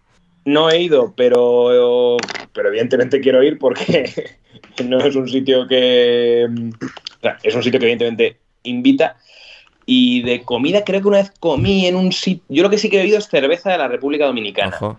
Me siento insultado con que no me hayas, con que el hijo le eche eso solamente esa pregunta a Rafa, dando por sentado que nosotros no tenemos el poder adquisitivo para viajar, solo el tipo de, de Rafa, porque yo he estado en República Dominicana. Ojo. Ahora no voy a decir nada lindo. Clasista. no Claro, clasista el hijo, clasista. Lo ve ahí con, con su banderita del box a Rafa. eh, Para nada, para nada. La, la bandera de Rafa es azul claro, color Partido Popular. Bueno, depende, depende, de, depende de qué. Depende de qué momento.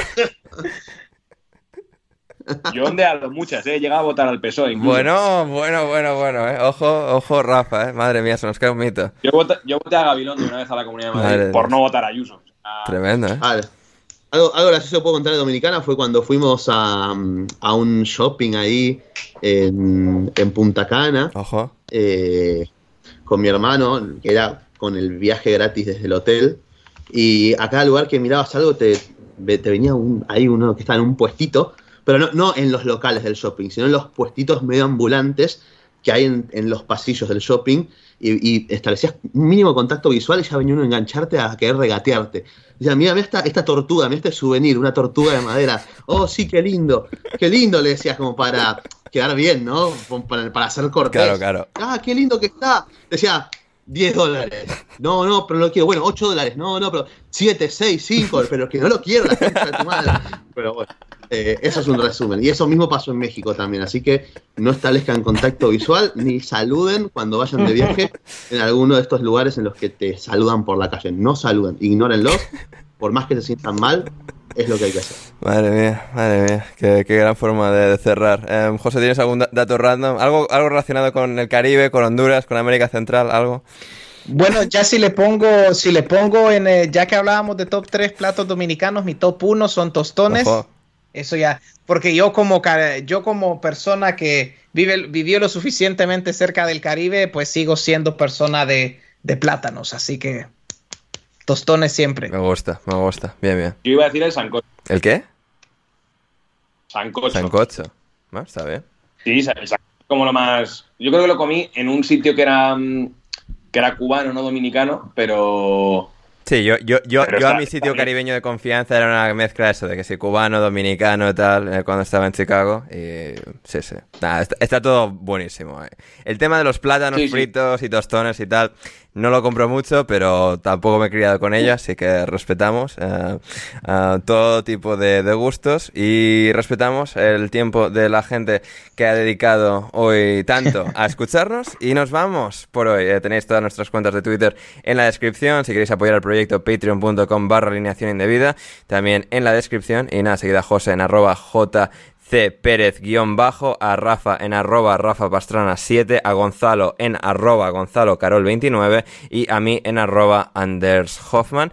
Em, si todo va bien, el próximo lunes tendremos las notas de la temporada de la Premier, veremos, igual hay que reajustar el calendario, pero notas del 1 al 10, bueno, del 0 al 10, porque aquí vamos del 0 al 10, de los 20 equipos de la Premier League. Luego habrá premios, entre semana tenemos la final de la Europa League la siguiente, la final de la Conference con el West Ham, la final de la Champions dentro de dos, hay final de FA la semana que viene también, un montón de cosas más porque se ha acabado la Premier, pero alineación indebida no se detiene, el fútbol no se detiene del todo. Y aquí estaremos para traer muchísimo contenido bueno, fresco, maravilloso, más en las próximas semanas. Por hoy esto es todo, gracias Gonzalo. Un placer, Ander, un placer chicos, bueno, esperemos vernos más pronto que tarde. Me alegro de haber sobrevivido y que mi garganta lo haya hecho. Evidentemente, los antibióticos han surtido efecto. Así que, una vez más, muchas gracias por llegar hasta acá. Nos vemos en la próxima. Así es. Gracias, José, por estar con nosotros. Muchas gracias, Ander, y muchas gracias a, todo, a, todos por escuchar. Y sí, no, no, creo que nos veremos pronto. Habrá eh, y como, como buenos enfermos, e incluso aunque no haya fútbol en el verano, algo, algo encontraremos de qué hablar. Afirmativo, correcto. Absolutos factos de José para despedir, aquí avisando de lo que será el verano en alineación indebida. Y Rafa, a ti sobre todo, que has hecho hoy doble sesión con la Watch Party y este podcast, muchísimas gracias por estar hoy aquí. A ti, Ander, a, a, toda la pobre gente que ha tenido que tragarse casi cinco horas de turra mía entre Watch Party y este podcast, o sea que muy merecido y también mi agradecimiento hoy a Sergio Reguilón, que ha vuelto a ser futbolista siendo titular en, la magnífica victoria del Atleti ante la Real Sociedad.